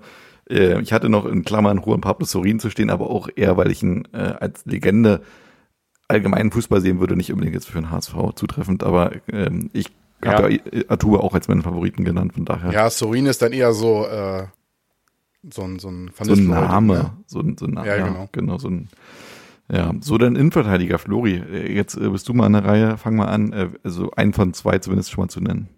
Ja, äh, über den haben wir vorhin schon kurz gesprochen. Das ist tatsächlich HW4, äh, Heiko Westermann. Einfach, ähm, ich fand ihn damals eine Zeit lang auch ein sehr guter Verteidiger. Ich glaube, das war noch ein bisschen vor der HSV-Zeit, wo er auch Nationalspieler war, aber ja, er war einfach eine Ikone irgendwie für den HSV und auch allein dieser, dieser Name HW4, ähm, ja, allein deswegen ist er bei mir in der, in der, in der Top 11 gelandet. Und ähm, ja, irgendwie steht er ja auch so ein bisschen für den HSV, äh, für die Zeit, wo es dann wirklich leider äh, bergab ging und auch bei Westermann die Leistungen nachgelassen haben. Und deswegen ähm, ist Heiko Westermann da bei mir in Verteidiger Nummer 1. Mhm. Dann bin ich gespannt, was Nando und Lasse dazu sagen zu HB4. halb Mensch, halb Tier ist natürlich einer meiner Innenverteidiger. Ich habe auch gerade ein bisschen Tränen in den Augen. Ich finde das irgendwie gerade richtig geil, dass jemand wie Heiko Westermann, der beim HSV eigentlich immer negativ gesehen wird, hier äh, zwei Stimmen bekommt. Ich kann mich nur anschließen. Heiko Westermann ist einer meiner zwei Innenverteidiger. Schön. Ich habe Heiko Westermann nicht auf der Liste, muss ich zugeben. Ich auch nicht. Er hätte es aber verdient. Mhm. Äh, bei der einen Position bin ich mir relativ sicher, wen ich nehme. Bei der anderen Position habe ich zwischen zwei Leuten tendiert. Es war Daniel van Beuten Mhm. und der Legende. Ich habe sie leider nicht selbst spielen sehen, weil ich, wie gesagt, ja erst so ab 2005 so zum HSV gekommen bin, äh, ist Ui Falushi. Den habe ich auch auf meiner Liste. unfassbarer Innenverteidiger war. Und von daher muss er eigentlich in die Liste und deshalb wähle ich als ersten äh, Innenverteidiger Ui Falushi. Allein der Name macht es aus. Genau. Ich habe auch Thomas Ui van Lushi. Ich fand den auch immer ziemlich cool und äh, fand es dann irgendwie auch, der ist dann auch so ein bisschen sang- und klanglos, glaube ich, zu Atletico Madrid oder sowas, kann das sein? äh, Florenz. Oder Florenz Florenz, also auf jeden Fall irgendwo ins äh, Ausland und ähm, ich fand den auch eigentlich immer ziemlich cool. Ähm, und habe ansonsten noch in meiner Liste Joris Matheisen, für den würde ich noch eine kleine Lanze brechen, weil ich ihn auch immer sehr sympathisch und äh, solide fand, aber bin gespannt, was Flori und Nando noch auf ihren zwei freien Positionen haben. Also Joris Matheisen habe ich nicht. Ich habe, äh, wie Lasse, dann auch Daniel van Beuten, ähm, einfach auch aufgrund seiner Leistung. Ich fand einfach, es war in den letzten 20 Jahren einfach der beste Innenverteidiger beim HSV. Jetzt hat er noch zu den, zu den Bayern gewechselt. Er hat da auch sehr starke Leistung gebracht äh, in der belgischen Nationalmannschaft und deswegen ist er hier auch ein Teil meiner Top 11. Das heißt, wir haben jetzt zweimal HW4, Ja. zweimal Daniel van Beuten Ja. Und ich mache äh, mit meinem zweiten Innenverteidiger dreimal Ui Falushi Oh. raus, weil ähm, für mich für mich der beste Innenverteidiger, vielleicht neben äh, Jerome Boateng, den man mal HSV gesehen hat. Ich habe, Ja. das ist, äh, der ist mega. Der war so unglaublich unauffällig stark, gef- äh, irre. Äh, Ui Falushi kriegt auf, hat, hat hier, steht hier bei mir neben Heiko Westermann. Das heißt, wir haben drei Innenverteidiger, oder? Na, pass auf, pass auf, pass auf. Wir haben ja jetzt ähm, noch einen Joker und zwar, wir schalten jetzt live zu Bürger. Äh, Bürger ist jetzt uns virtuell zugeschaltet. Was hatte denn Bürger auf seiner Liste stehen? Du hast doch die zugespielt Ja. bekommen, wa? Von daher Das ist jetzt Bürger- blöd. Bürger hat zwei Innenverteidiger und die steht hier und ich kann sie auch abfotografieren. Bürger hat Daniel van Beuten und Heiko Westermann. das ändert leider gar nichts, weil Okay, das, das macht wird jetzt drei wird und drei. kompliziert, wird kompliziert, ja. Ich muss auch mal korrigieren. Ich habe ja gesagt, äh, Van Beuten Ui oder Ui Falushi auf einer Position. Und auf der zweiten Position habe ich tatsächlich Matheisen. Ah, oh, Das macht dann- jetzt noch komplizierter, oder? Okay, Nee, pass dann auf, haben wir, wir- kürzen es ab. Ich würde es einfach mal jetzt äh, entscheiden. Äh, Heiko Westermann hat heute so viel Lob bekommen in dieser Sendung, dass ich finde, für seine ganze ähm, Scheiße, die er durchmachen musste, Ja, Havi muss rein, ja. dann, wenn, wenn das jetzt für alle in Ordnung ist, also er ist Ja, vielleicht der Name, klar. Also der kleinste Name von allen, also gut, Matthijsen ist auch nicht, aber von Beuten ist, glaube ich, schon nochmal insgesamt Ja, angesehen. das stimmt.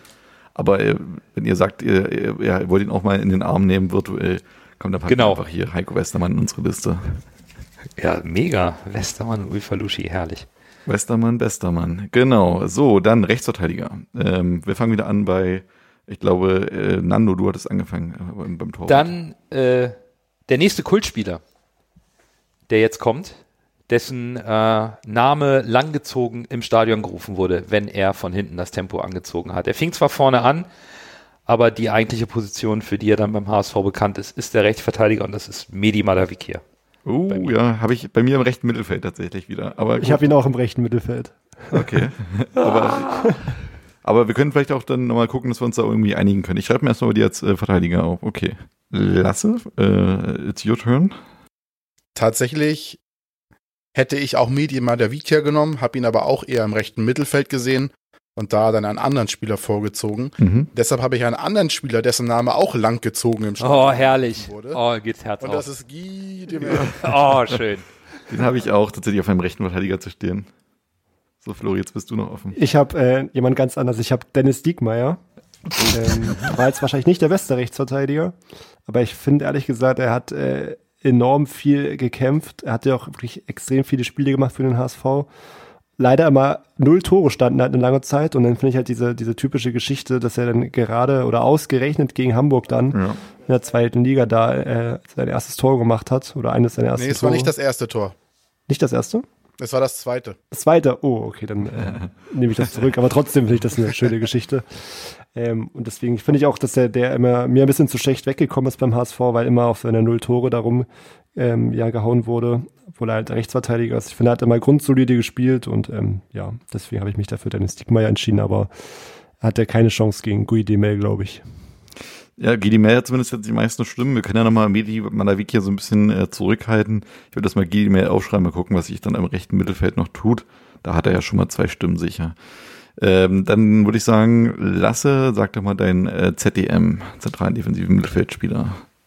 Also ich habe mein ZDM, ich habe im 4-1, also mit der Mittelfeldraute aufgestellt, das ist dann eher so ein ZM, ZDM, ja. Mhm, okay. Da habe ich mich zwischen drei Spielern, das war wirklich knapp, weil da beim HSV viele Spieler waren, die wirklich Kultpotenzial hatten. Ich gehe mal von hinten durch. Also Platz drei wäre bei mir Thomas Rincon, den okay, ich immer krass, super finde. Den. Mhm. den General, der war immer, der war klasse. Dann auf Nummer zwei ein Spieler, ich glaube, bei noch keiner Verabschiedung im Stadion habe ich so Rotz und Wasser geheult, war David Jarolim. Mhm. Steht bei mir auch auf Platz zwei, witzigerweise. Mhm. Und auf Platz 1 ist bei mir der wahrscheinlich oder mit einer der besten Fußballer überhaupt, die jemals beim HSV gespielt haben, technisch auf jeden Fall, C. Roberto. oh, krass, okay. Mhm. Uiuiui. Dann bin ich gespannt, was äh, Nando dazu sagt. Ah, ich konnte Sie Roberto nicht auf die 6 setzen, weil er für mich eigentlich ein Achter war und die Position haben wir nicht. Ja. Aber ähm, ich würde ihn einfach mal nennen, dass der eigentlich in so eine Elf gehört. Aber mein Sechser ist Nigel de Jong, weil das war aus meiner Sicht eigentlich das Puzzlestück, was fehlte. Der, der hinter Van der Vaart wirklich die Drecksarbeit gemacht hat, wie Van Bommel bei den Bayern. Und unvergessen ist natürlich sein Kopfballtor in München in der Allianz Arena zum äh, 1 2 Auswärtssieg im Schneegestöber, wo auch Demel Oliver Kahn schön einen reinschlänzt und äh, das, das äh, Nigel hatte da die Herzen der Fans und ich finde ihn auch rein auch vom, vom sportlichen Wert äh, für eineinhalb Millionen gekauft, für 20 Millionen verkauft. Das Wahnsinn, ist, er ist ja. so, er ist so das Symbolbild für den eigentlich guten HSV, der clevere Transfer macht, wo wir wieder in Holland sind. Wie auch immer sie den Spieler kriegen, der bei Ajax in der Champions League gerade brilliert hat, für kleines Geld holen und für unglaublich viel Geld verkaufen. Deswegen ist Nigel de Jong sportlich und so, das ist mein, mein Sechser. Ja, 20 Millionen war damals schon eine Ansage, ne? Ja, eben. Peanuts, gut, während Corona vielleicht wieder ein bisschen anders geworden, aber damals war das richtig viel Geld. Flori, bei dir, ZDM? Ich habe ähm, auch David Jarolim. Ist für mich einfach auch eine, eine HSV-Legende und er hat ja auch viele Jahre da gespielt und war so ein bisschen auch ein Spieler, so als äh, wenn man gegen, also man wollte nicht gegen ihn spielen, glaube ich. Ähm, war so ein bisschen so ein, e- so ein ekelhafter Spieler. Ähm, gefühlt hat er immer viel gefault, aber es wurde irgendwie nie gepfiffen. Und aber selber lag er immer viel am Boden. So habe ich ihn irgendwie in Erinnerung. Ich glaube, es war auch einer der meistgefaultesten äh, Spieler damals sogar. Mhm. Ähm, deswegen ähm, gehört er für mich auch auf jeden Fall in die Elf. Ähm, obwohl ich muss sagen, ich habe das Abschiedsspiel nicht gesehen. Äh, so nah ging er mir dann doch nicht, aber trotzdem ein äh, hervorragender Spieler. Ja, und ich habe äh, tatsächlich Nigel de Jong jetzt mal eine 1 äh, und Jarolim jetzt mal eine 2. Das heißt, äh, eigentlich kriegt äh, Nigel de Jong damit zwei Stimmen. Und Jarolim eigentlich nur offiziell nur eine, auch wenn ihn jeder hier ein bisschen in seiner Liste hatte. Keine Ahnung, da könnt gerne ihr als HSV-Fans entscheiden, wie wir damit umgehen. Nando, Lasse, de Jong oder Jarolim. C. Roberto würde ich jetzt mal rausnehmen, weil ja nicht ganz positionsgetreu. Entscheidet euch gern. Also ich bin für Jarolim. Ich bin für de Jong. Pass auf, wir haben ja noch unseren Joker. Wir schreiben wieder zu Bürger. Bürger, was, ist Sache? Erzähl mal. Bir- Bürger hat äh, David Jarolim und Nigel de Jong nur auf der 2. Na gut, äh, die Bürger hat's entschieden. Dann äh, bloß gut, dass wir Bürger haben. Einer muss es ja machen. David Jarolim, ich kann damit auch echt gut leben. Also ist für mich auch einer, den ich sofort mit dem HSV verbinde. Ja, das stimmt, das stimmt. Und äh, von daher, du, ähm, am Ende geht's ja auch ein bisschen auch um, um den Kult und und äh, De Jong, ich glaube, wenn du De Jong fragst, De Jong, welche, an welchem Verein hängst du am meisten? Ich würde da nicht unbedingt den HSV zuerst nennen. Von daher ähm, ist doch David Jarolim da ein ganz schöner Kompromiss. So, Florian, dann gehen wir mal zum linken Mittelfeld. Äh, du bist diesmal an der Reihe. Äh, wer, wer ist dein LM deines Vertrauens? Ich, ich muss sagen, linkes Mittelfeld ist mir fast am, am schwersten gefallen. Also ein bisschen war auch die Schwierigkeit bei mir. Ich wusste nicht so wirklich, wo ich Heumin Son einsortieren sollte. Äh, den habe ich dann deswegen einfach ganz weggelassen und habe mich dann im linken Mittelfeld für Piotr Trowski entschieden. Okay. Ähm, war einfach auch äh, super Spieler. Ich habe ihm gern zugesehen, äh, super Techniker und hat ja auch wirklich auch viele Tore gemacht für den HSV und äh, auch Nationalmannschaft gewesen. Und ich weiß gar nicht, ich glaube, der kam sogar aus der eigenen Jugend beim HSV. Nee, von Bayern München. Auch schon von Bayern kam er, aber er war auch in vielen, äh, auch schon in jungen Jahren da Stammspieler beim HSV. Und deswegen, ja, das war wirklich so ein bisschen, da ist mir kein besserer eingefallen. Deswegen, ja, Piotr Trowski. Mach ihn jetzt nicht schlechter, als er ist. ähm, ja, Lasse, äh, wie ist bei dir? Torowski ist bei mir tatsächlich auf der 2 im Mhm. linken Mittelfeld. Äh, Torowski hatte eine abgefahrene Schusstechnik. Das war, das hat seinesgleichen gesucht und ist auch, vielleicht hätte man auch als fast underrated Spieler nennen können, weil das in meinen Augen ein super Fußballer war. Hat dann später ja noch bei Augsburg gespielt und da gab es da irgendwie so einen, so einen Rechtsstreit zwischen ihm und Valencia oder sowas, ne? Oder Ah, kann sein. Wo er am Ende noch gespielt? Sevilla. auf jeden sagst. Fall, der hat auch leider seine Karriere viel zu früh beenden müssen, ist auch ein sehr guter Spieler. Aber tatsächlich habe ich auf dem linken Mittelfeld einen anderen Spieler, der eine tolle Geschichte hat und der auch, äh, ich hätte fast gesagt, den Kultstatus erreichen kann. Er hat ihn eigentlich quasi schon, deshalb ist mein linkes Mittelfeld äh, Bakariata. Oh, okay. Interessanter Pick. Ja, Bakariata muss rein. Bakariata ist einfach ein unfassbar super Typ. Die Geschichte ist toll, die er hat. Und Das stimmt. bei mir Bakariata definitiv als linker Mittelfeldspieler vor Piotr Trochowski. Dann Nando. Ähm, ich habe es mir tatsächlich auch nicht ganz so einfach machen können. Musste auch ein bisschen in den Positionen und nachlesen, ob der Spieler schon mal da gespielt hat. Deswegen ging es am Ende ganz gut aus. Trochowski auf der linken Mittelfeldseite auch bei mir, weil ich es einfach toll finde, dass ein Hamburger Jungen, der hier irgendwie bei Vorwärts Wacker gelernt hat, dann bei Bayern in der Jugend und dann beim HSV so ein bisschen im Schatten von Van der Vaart dann doch seine Qualitäten gezeigt hat und ähm, einfach dann ein Stück auch noch für den HSV und die gute Zeit steht, habe ich mich dann auch für Trochowski links entschieden.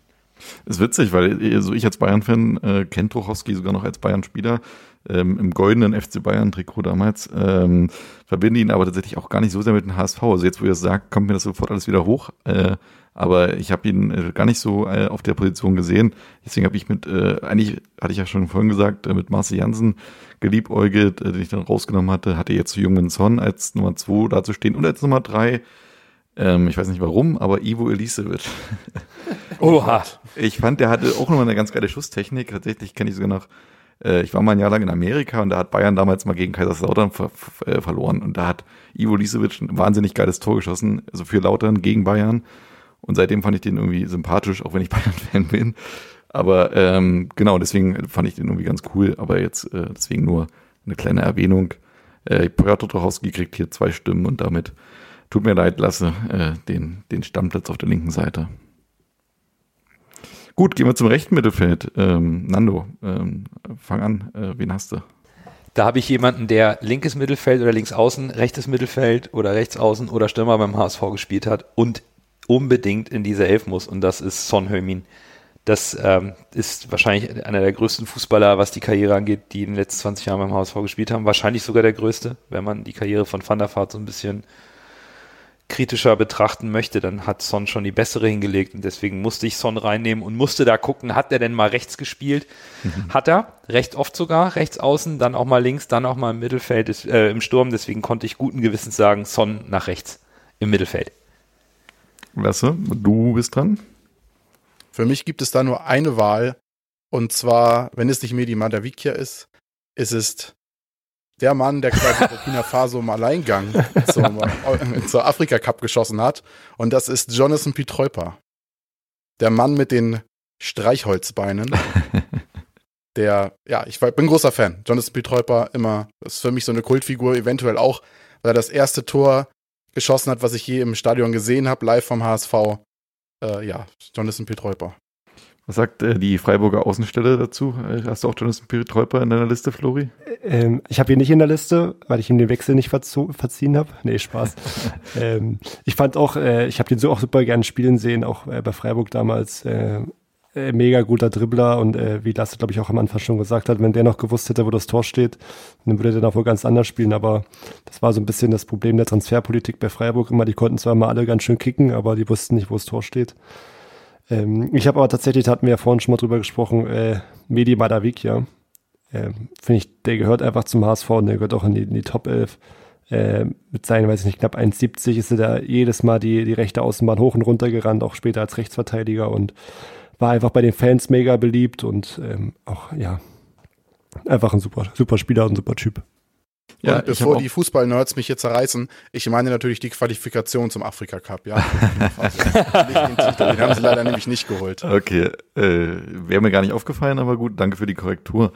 Ähm, ich habe auch Medi Madaviki in meiner Liste ähm, als Rechtsmittelfeldspieler, der damit zwei Stimmen für diese Position bekommt, plus eine von Nando für den rechten Verteidiger so dass er insgesamt zweieinhalb Stimmen äh, hat und ähm, eigentlich auf die Position gehört. Es sei denn, also Jonathan Petrolpa stand auch in meiner Liste, Jomin Son stand auch in meiner Liste, äh, nur halt jeweils auf anderen Positionen. Ähm, wenn jetzt jemand sagt, äh, da muss jetzt äh, Son mit drauf, verstehe ich es auch. Also ich tu mir gerade nee, schwer. Medi hat schon fair jetzt zweimal Position rechtes, Mittel, äh, rechtes Mittelfeld bekommen, das ist schon okay. Ja, okay. Ich glaube, also Son und Petrolpa können dann auf die Bank mit, mit Bakariata genau. zusammen. ja, ja, genau. Sehr schön, konnten wir uns einigen, wunderbar. So, dann äh, ZOM. Ich könnte mir vorstellen, jetzt könnte es vielleicht das erste Mal vier einheitliche Stimmen dafür geben. Ich bin gespannt. Äh, Lasse, was ist dein Take? Ja, es gibt nur einen. Das ist Raphael van der Vaart. Ich dachte Rudi. Ich betone hierbei in seiner ersten Amtszeit, ja. Ja. Also in seiner zweiten war es eher, ja, durchwachsen. Seine erste Amtszeit ist natürlich über Alma haben. Ähm, was soll ich hier noch erklären? Es ist äh, Raphael van der Vaart absolut fantastisch. Ich gehe d'accord. Ich auch. Also auch, wir haben überlegt, bei dem Wechsel damals, was da für ein Medienecho kam, auch äh, durch, durch Sylvie van der Vaart, war ein bisschen damals auch so mein, mein Kindheitstraum. also wirklich, das, äh, ja, wer möchte ich dazu auch nicht sagen. Nando, was sagst du dazu?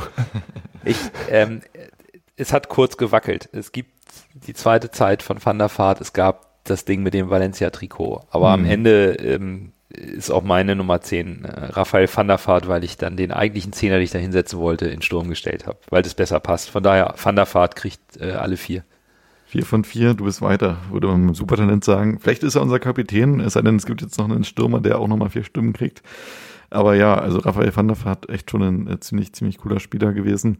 Diese Nummer mit dem äh, Valencia-Trikot, äh, war das nicht da, wo er sich irgendwie in der Zeitung hat ablichten lassen, bevor Genau, er gewechselt genau, war? damit er, damit er den Wechsel forcieren kann. Der HSV blieb hart und dann gab es das mit Van der Vaart und den Ja, Pfiffen. ja. Und dann ging er halt ein Jahr später zu Madrid. Ja, stimmt. Äh, krasse Nummer eigentlich auch so im Nachhinein. Nun ja, dann gehen wir mal zum Sturm. Ja, da gibt's jetzt zwei Positionen. Ich würde sagen, Nando fängt mal an mit der ersten. Äh, ja, die, die erste, der, der erste Stürmer bei mir, den habe ich vorhin schon genannt oder wir haben über ihn gesprochen. Ihr habt ihn sehr ausführlich vorgestellt und es muss Sergei Barbares in den Sturm. Das Torschützenkönig und fünf bester äh, Torschütze beim HSV in der Bundesliga, der muss da rein. Deswegen Sergei Barbares. Ich habe ihn auch in meiner Liste, kann ich gleich sagen. Ich auch, ich auch. So, Lasse, dann bin ich gespannt, wen du hast, wenn du nicht gleich mit einstimmst in den Chor. Sturm war ganz schwierig bei mir, weil es da mehrere Kandidaten gibt, die eigentlich wirklich rein müssten. Ich habe jetzt nicht so getrickst wie Nando mit Mittelfeld und so. äh, ich habe tatsächlich Holmingsson in den Sturm. Ist Okay. mein liebster HSV-Spieler der letzten Jahre. Wenn ich mir irgendjemanden zurückwünschen könnte, wäre es er. Also Holmingsson muss rein. Alternative wäre Paulo Guerrero gewesen, auch ein geiler Oh. Typ. Achtung, komplett in Äh, der aber, Wasserflasche äh, geflogen, mein Freund. Holmingsson ist für mich gesetzt im Sturm. Ja, die Wasserflaschennummer, ähm, die fand ich echt, das hat mir total bei Guerrero, also ich fand ihn nie sympathisch, aber das ist bei mir echt so ein No-Go gewesen, wo er diesen Fan da abwirft. War das nicht sogar in, Aber in so Hamburg? musst du erst mal treffen. Hast du gesehen? Also absolut treffsicher, ja. Ey, Also ganz ehrlich, er, er wirft da und äh, wird volle Elle und trifft da zwischen 20 Leuten genau, genau den richtigen Anführungszeichen. äh, ja. Ich kann mich noch bei, bei Guerrero dran erinnern, als er Ulreich an der Eckfahne von hinten umgegrätscht hat. Oh, ja, das stimmt, ey. Das Und war Kung Fu ja. tritt, nee, das war Olic. Apropos Olic, mein, mein, äh, das war Wiese gegen Olic. Olic ist mein zweiter Stürmer neben Barbares, will ich auch nochmal hier mit einwerfen. Okay. So, dann haben wir noch äh, Florian Nando mit zwei offenen Positionen. Ich habe als zweiten Stürmer ähm, Bernardo Romeo. Ähm, Wie kommst du denn ich auch nicht. äh, ist auch so ein bisschen, glaube ich, das war so ein bisschen die, auch die Zeit von Martin Piekenhagen, so die Kindheitserinnerungen und da äh, war der HSV auch erfolgreich und irgendwie fand ich den als Stürmer übelst gut. Also ich weiß nicht, ich kann das gar nicht wirklich beschreiben, aber nicht, ich mochte den und deswegen dachte ich, okay, das hat wahrscheinlich kein anderer, mache ich hier mal ein bisschen, bringe ich hier mal noch einen anderen Namen ins Spiel, bei dem wir uns wahrscheinlich nicht unterhalten haben, obwohl das er sicherlich verdient hat. Ja, ich will noch mal einwerfen. Also Paulo Guerrero ist nicht mein Stürmer Nummer zwei. Also es war nur die Wahl zwischen Son und Guerrero.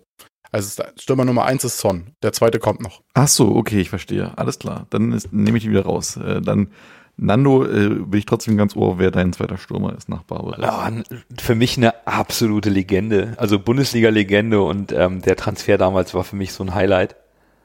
Anthony Jeboa. Okay, hätte ich jetzt auch nicht auf dem, äh, also auf Ja, dem Schirm der, gehabt. der hat übrigens den HSV damals in die Champions League geschossen, 2000. Krass, okay. Der hat, der hat eine, zwei Mördersaisons hingelegt, hatte dann mit Verletzungen zu kämpfen. Und alle haben gedacht, wie, der HSV holt Jeboa aus Leeds zurück. Mega. Ist Mega, der war so Nigerianer unglaublich, gewesen, oder? der war so unglaublich beliebt schon auch, auch dann bei den HSV-Fans. Also da, der, der war echt, das war so, so ein Name, der kam. Dann war ja noch Kirjakov da, Roy Preger und so. Das war so, das war so der Anfang. Und, und mir ist einfach Jeboa als Stürmer, den beim HSV, das ist so ein bisschen, ja, ist ein bisschen nostalgisch, ist so ein bisschen wie Rüd van Nistelrooy oder so, aber ich kam nicht drum herum, wenn ich 2000 so toll fand, auch dann zu honorieren, dass Jeboa es war, der da vorne die Dinger geknipst hat und auch gegen Juve getroffen hat. So, dann äh, lasse deinen zweiter Stürmer noch. Genau, um das zu komplettieren und die Verwirrung komplett zu machen.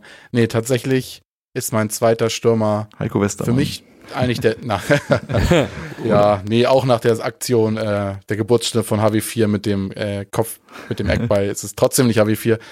Es ist eigentlich der beste Stürmer der letzten Jahre des HSV in meinen Augen. Auch der treffsicherste, der technisch stärkste, der Zauberer, es war für mich so ein Zauberer, ist Mladen Petric. Mhm. Ist Europapokal. Ja. Ja. Ist der nicht für den HSV auch mal ins Tor gegangen? Oder? Das war bei das war Basel. bei Basel. Mhm. Genau, also beim HSV hat er das nicht gemacht, war das war nur bei Basel, kann ich mich erinnern, dass er Ja, da mal einen Elfmeter gehalten hat. Genau. Genau, er hat erst selbst angeschossen, glaube ich, im Spiel oder beim Elfmeterschießen und dann ist er ins Tor gegangen und hat den äh, geh- gehalten, ja, als der Torwart rot gekriegt hat. Ja, ich muss aber auch sagen, Petric fand ich auch überragender Stürmer, hatte einen mega guten linken Fuß. Ähm, ja, also fand ich auch sehr, sehr, sehr gut. So, dann, um das jetzt zu komplettieren, wir haben dreimal Barbares und dann äh, einzelne Stimmen für Olic, Romero, Jeboa, Son und Petric. Ich hätte jetzt vorgeschlagen, dadurch, dass Sonja hier auf verschiedensten Positionen x-mal erwähnt wurde, machen wir Barbares und Son. Können sich damit alle anfreunden? Ja. Ja, ich glaube, die ergänzen sich auch gut von der Spielweise. Ja. genau, muss Ja, so ein bisschen taktisch Vater und denken. Sohn, ja. ja, so ein bisschen, ja. Schön, dann haben wir es, um es jetzt mal zu komplettieren. Also Hans-Jörg Butt im Tor. Äh, auf dem linken Verteidiger Timothy Atuba. Dann in der Innenverteidigung Thomas Ui van Luschny und äh, Heiko Westermann. Auf der rechten Verteidigerposition Guy Demel. Im zentralen defensiven Mittelfeld David Jarolim. Äh, links spielt Piotr Tuchowski. Rechts Medi Madavikia. Im äh, zentralen offensiven Mittelfeld Raphael van der Vaart. Und im Sturm Sergei Barbares und Jungmin Son oder Son Jungmin, ich- wie auch immer man es jetzt formuliert. Ich denke, das ist eine ganz Das wäre eine Meistermannschaft. Gruppe. Ja. Oh. Du hast auf jeden Fall genug Kämpfer dabei, glaube ich. ja, und äh, genügend Sympathieträger, das ist ja auch ganz wichtig. Also, Ja, definitiv. Schön, das hat äh, sehr viel Spaß gemacht. Und jetzt haben wir noch äh, einen letzten, ähm, ja, einen letzten Leckerbissen und da geht's noch nochmal um euch und um euer HSV-Fachwissen. Wir haben uns fünf schöne Fragen ausgedacht und machen jetzt mit euch ein kleines Retro-Quiz-Spezial HSV Oh Gott. Edition. Oh, oh. Retro-Quiz. So, dann würde ich mal mit der ersten Frage beginnen. Ähm, HSV-Trainer gab es in den vergangenen Jahren ja wirklich genügend. Wir hatten es vorhin aufgezählt. Insgesamt ja, gab es 27 Trainerwechsel seit dem Jahr 2000. Ähm, und ja, welcher denn der insgesamt 28 Trainer war denn hierbei am längsten im Amt? Wie gesagt, seit dem Jahr 2000, also zumindest seit dem Zeit, ja, ihr habt's verstanden. Äh, Kurt Jara wäre Antwort A. Antwort B wäre Thomas Doll oder Antwort C Frank Pagelsdorf. Ist vielleicht ein bisschen Wissensvorteil äh, für den ja, längeren Fan von euch beiden. Nee, das weiß Ja. ich auch. Das ist Frank Pagelsdorf. Das ist Pagelsdorf. Der hat vier Jahre gepackt. Kann ich nur sagen, es ist absolut richtig. Insgesamt 1538 Tage, 97 bis 2001. Doll 2004 bis 2007, Kurt Jahre 2001 bis 2003. Gut, äh, war eine gute Einstiegsfrage. Ich hätte es ehrlich Ja. gesagt nicht gewusst. Flori, war es bei dir? Ich hätte es auch nicht gewusst. Ich, du weißt, wie ich weiß bei den Fragen eh- immer sehr wenig. Frank Pagelsdorf bin ich tatsächlich mehr mit Hansa Rostock als mit dem HSV. Das war die Tristesse der 90er. Aber Mhm. es war auch nicht alles schlecht. Ja. Ich habe mal im, äh, in so einer Frank-Pagelsdorf-Halle gespielt. Echt? Wo gibt's die Mhm. denn?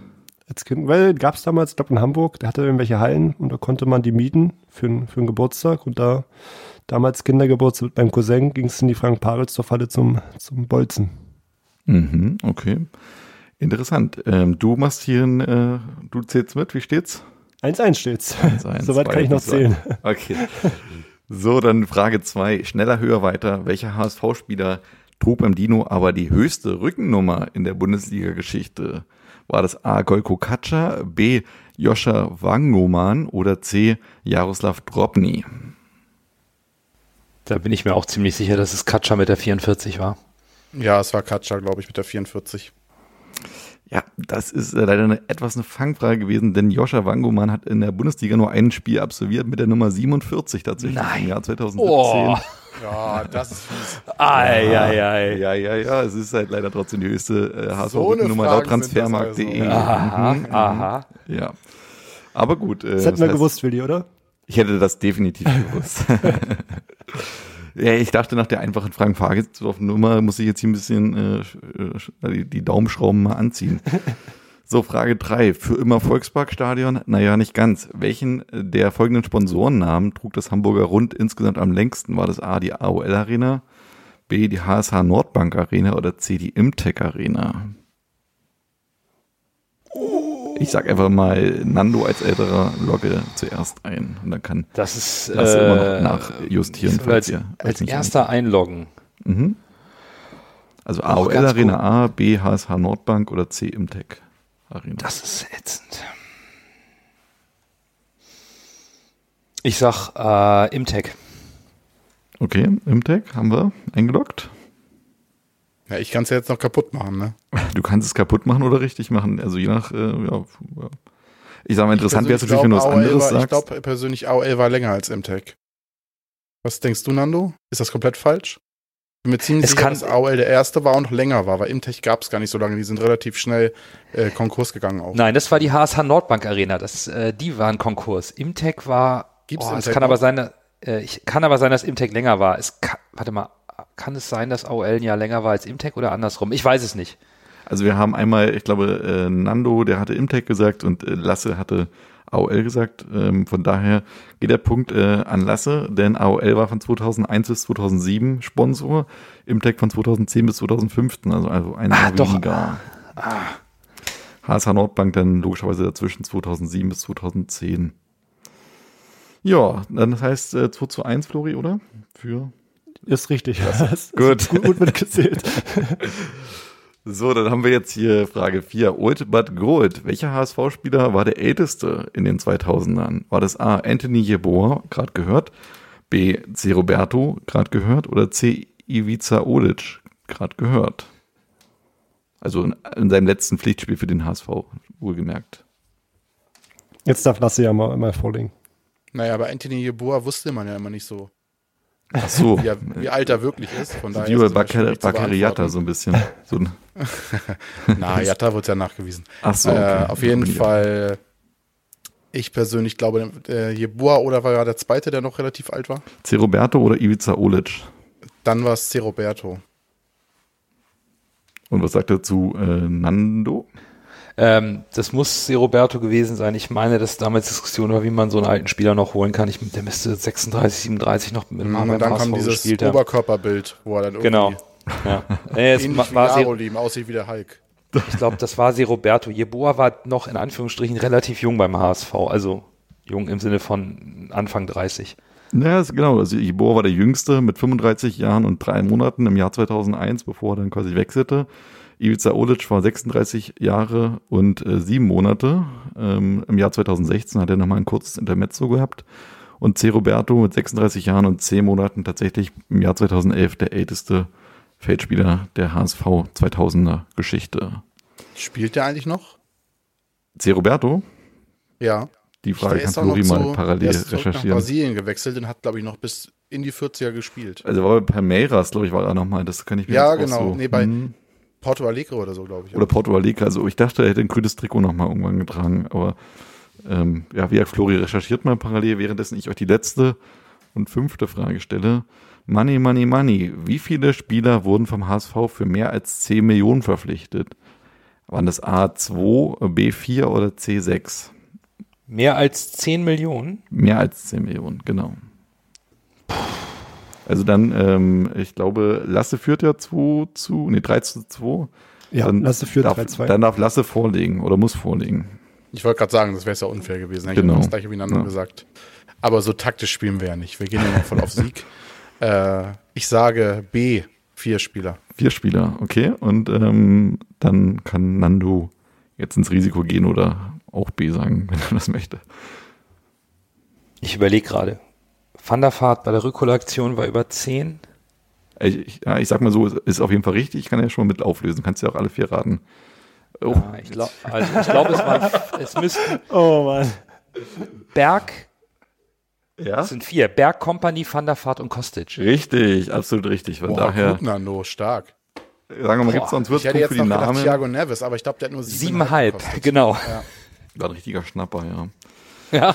Ja, dafür, dass er nicht trainieren wollte, Ansichtssache. Nee, äh, herzlichen Glückwunsch äh, an, ja, muss man ja so sagen, an, an Lasse. Äh, knapp, knapp gewonnen. Aber ihr habt beide ein äh, Fachwissen, meine Güte. Also Respekt. Ich hätte von diesen Fragen, glaube ich, keine richtig gehabt. Äh, Flori, wie wäre es bei dir gewesen? Ähm, wahrscheinlich auch nicht. Und äh, vor allem Nando hatte ja sogar vorher noch gewusst, dass äh, Topmüller bei Georgien Nationaltrainer war. Also, Stimmt. Äh, Ja. Also wir haben hier wirklich Ich muss nochmal ein Lob für die. Wagnumann-Falle aussprechen. Das war Ja, eine die, die war, die war, Frage. die war sensationell gut. Ich- Jeder hat die 44 von Katscha und die Nummer ist so, so bekannt. Ja. Und dann kommt 47 Wagnumann ein Spiel. Und Äh. Dropny hatte tatsächlich auch mal mit der 45 gespielt. Also Katja hatte tatsächlich von den drei die niedrigsten. Also hm. Ach, äh, ach, weil Frank Rost die Eins hatte, ne? Das kann sein, Ja, ja, er wurde geholt, als Frank Rost noch da. Oh Gott. Ja, da, da sind sie wieder, die fiesen Fragen. Genau. Und ähm, damit kommen wir jetzt auch so langsam zum Ende. Ähm, Äh, sind ja äh, jetzt schon äh, will zwei- ich vielleicht noch kurz zu C. Roberto, um das einzuschieben. oh ja, natürlich. Ähm, also er hat 2017 seine Karriere beendet, ist ähm, vom HSV erstmal nach Katar gewechselt zu Al Garrafa SC, zum, zum Weltverein, äh, dann nach Brasilien zu Grêmio, Porto Alegre und dann zu Palmeiras und da hat er dann ähm, 2017 seine Karriere beendet. Also haben wir wir's ja beide recht. Fast genau richtig aufgelöst. Ja, danke Flori für diese Auflösung und ähm, damit kommen wir jetzt fast zum Ende der Rubrik. Jetzt dürft ihr beide euch nochmal wünschen, wo seht ihr den Hamburger SV gern in fünf Jahren, wenn es nach euren Träumen, nach euren Wünschen geht? Träume, Wünsche, Europapokal. Oh, ja, das ist ja da sind wir wieder beim großen HSV, wa? genau. Der reine Weltverein. Ich sag im gesicherten Mittelfeld der Bundesliga. Mit Blick nach oben. So, das muss er noch raus. Also realistisch würde ich auch mich Lasse anschließen und sagen, wenn wir in fünf Jahren im gesicherten Mittelfeld und wieder ein ernstzunehmender Erstligist sind, wäre das eine tolle Sache. Wenn ich mir was wünschen kann, will ich Europapokalabende zurück, nachdem wir heute über die Dinger gesprochen haben. Ja. Will ich das nochmal erleben im Stadion um 21 Uhr. Ähm, das, das zu erleben, das ist unvergessen. Schön. Ja, Pokalsieg gegen die Bayern mit Bakriata als Torschützen als 92. natürlich. Aber das ist, ja, das Leben ist kein Wunschkonzert. Oder, oder durch äh, Choupo-Moting, der wieder zum HSV Ja, das zurückgewechselt wäre auch ist. noch was. Die Cinderella-Story. Ja, damit haben wir es doch. Danke euch auf jeden Fall für diese wundervollen, unterhaltsamen zwei Stunden. Bestellt ganz liebe Grüße von uns an äh, Bürger und äh, ja, nochmal alles Gute an ihn. Und ähm, ja, ich hoffe, unseren Hörerinnen und Hörern hat diese Folge gefallen. Ähm, und auch natürlich allen äh, Fans von vom, ähm, vom ähm, Volksparkgeflüster. Mensch, jetzt muss ich überlegen, wie das HSV-Stadion heißt. Das ist peinlich. Gerade die ganze Zeit drüber gesprochen, jetzt fällt mir der Name nicht mehr ein. Äh, wün- wünschen wir natürlich. AOL äh, Arena Geflüster. Genau, AOL Arena Geflüster. Wünschen wir natürlich, ähm, dass es euch gefallen hat. Und ähm, ja, dann schaltet gerne mal rein bei den Jungs. Äh, ist ein cooler Podcast ähm, für alle HSV-Fans oder die, die es noch werden wollen. Und ähm, ja, dann gehören die letzten Worte, würde ich sagen, euch. Ähm, danke fürs, ähm, ja, für die Zusammenarbeit, für den schönen Abend. Ja, wir haben zu danken für die Einladung und für tolle zwei Stunden HSV-Historie, die nochmal viele Erinnerungen hochgebracht hat, zumindest für mich. Ja, es war sehr kurzweilig, hat mir viel Spaß gemacht. Fantastische Idee dieses Podcasts und äh, nur der HSV. In diesem Sinne, danke fürs Einschalten und bis bald. Ciao. Ciao. Tschüss.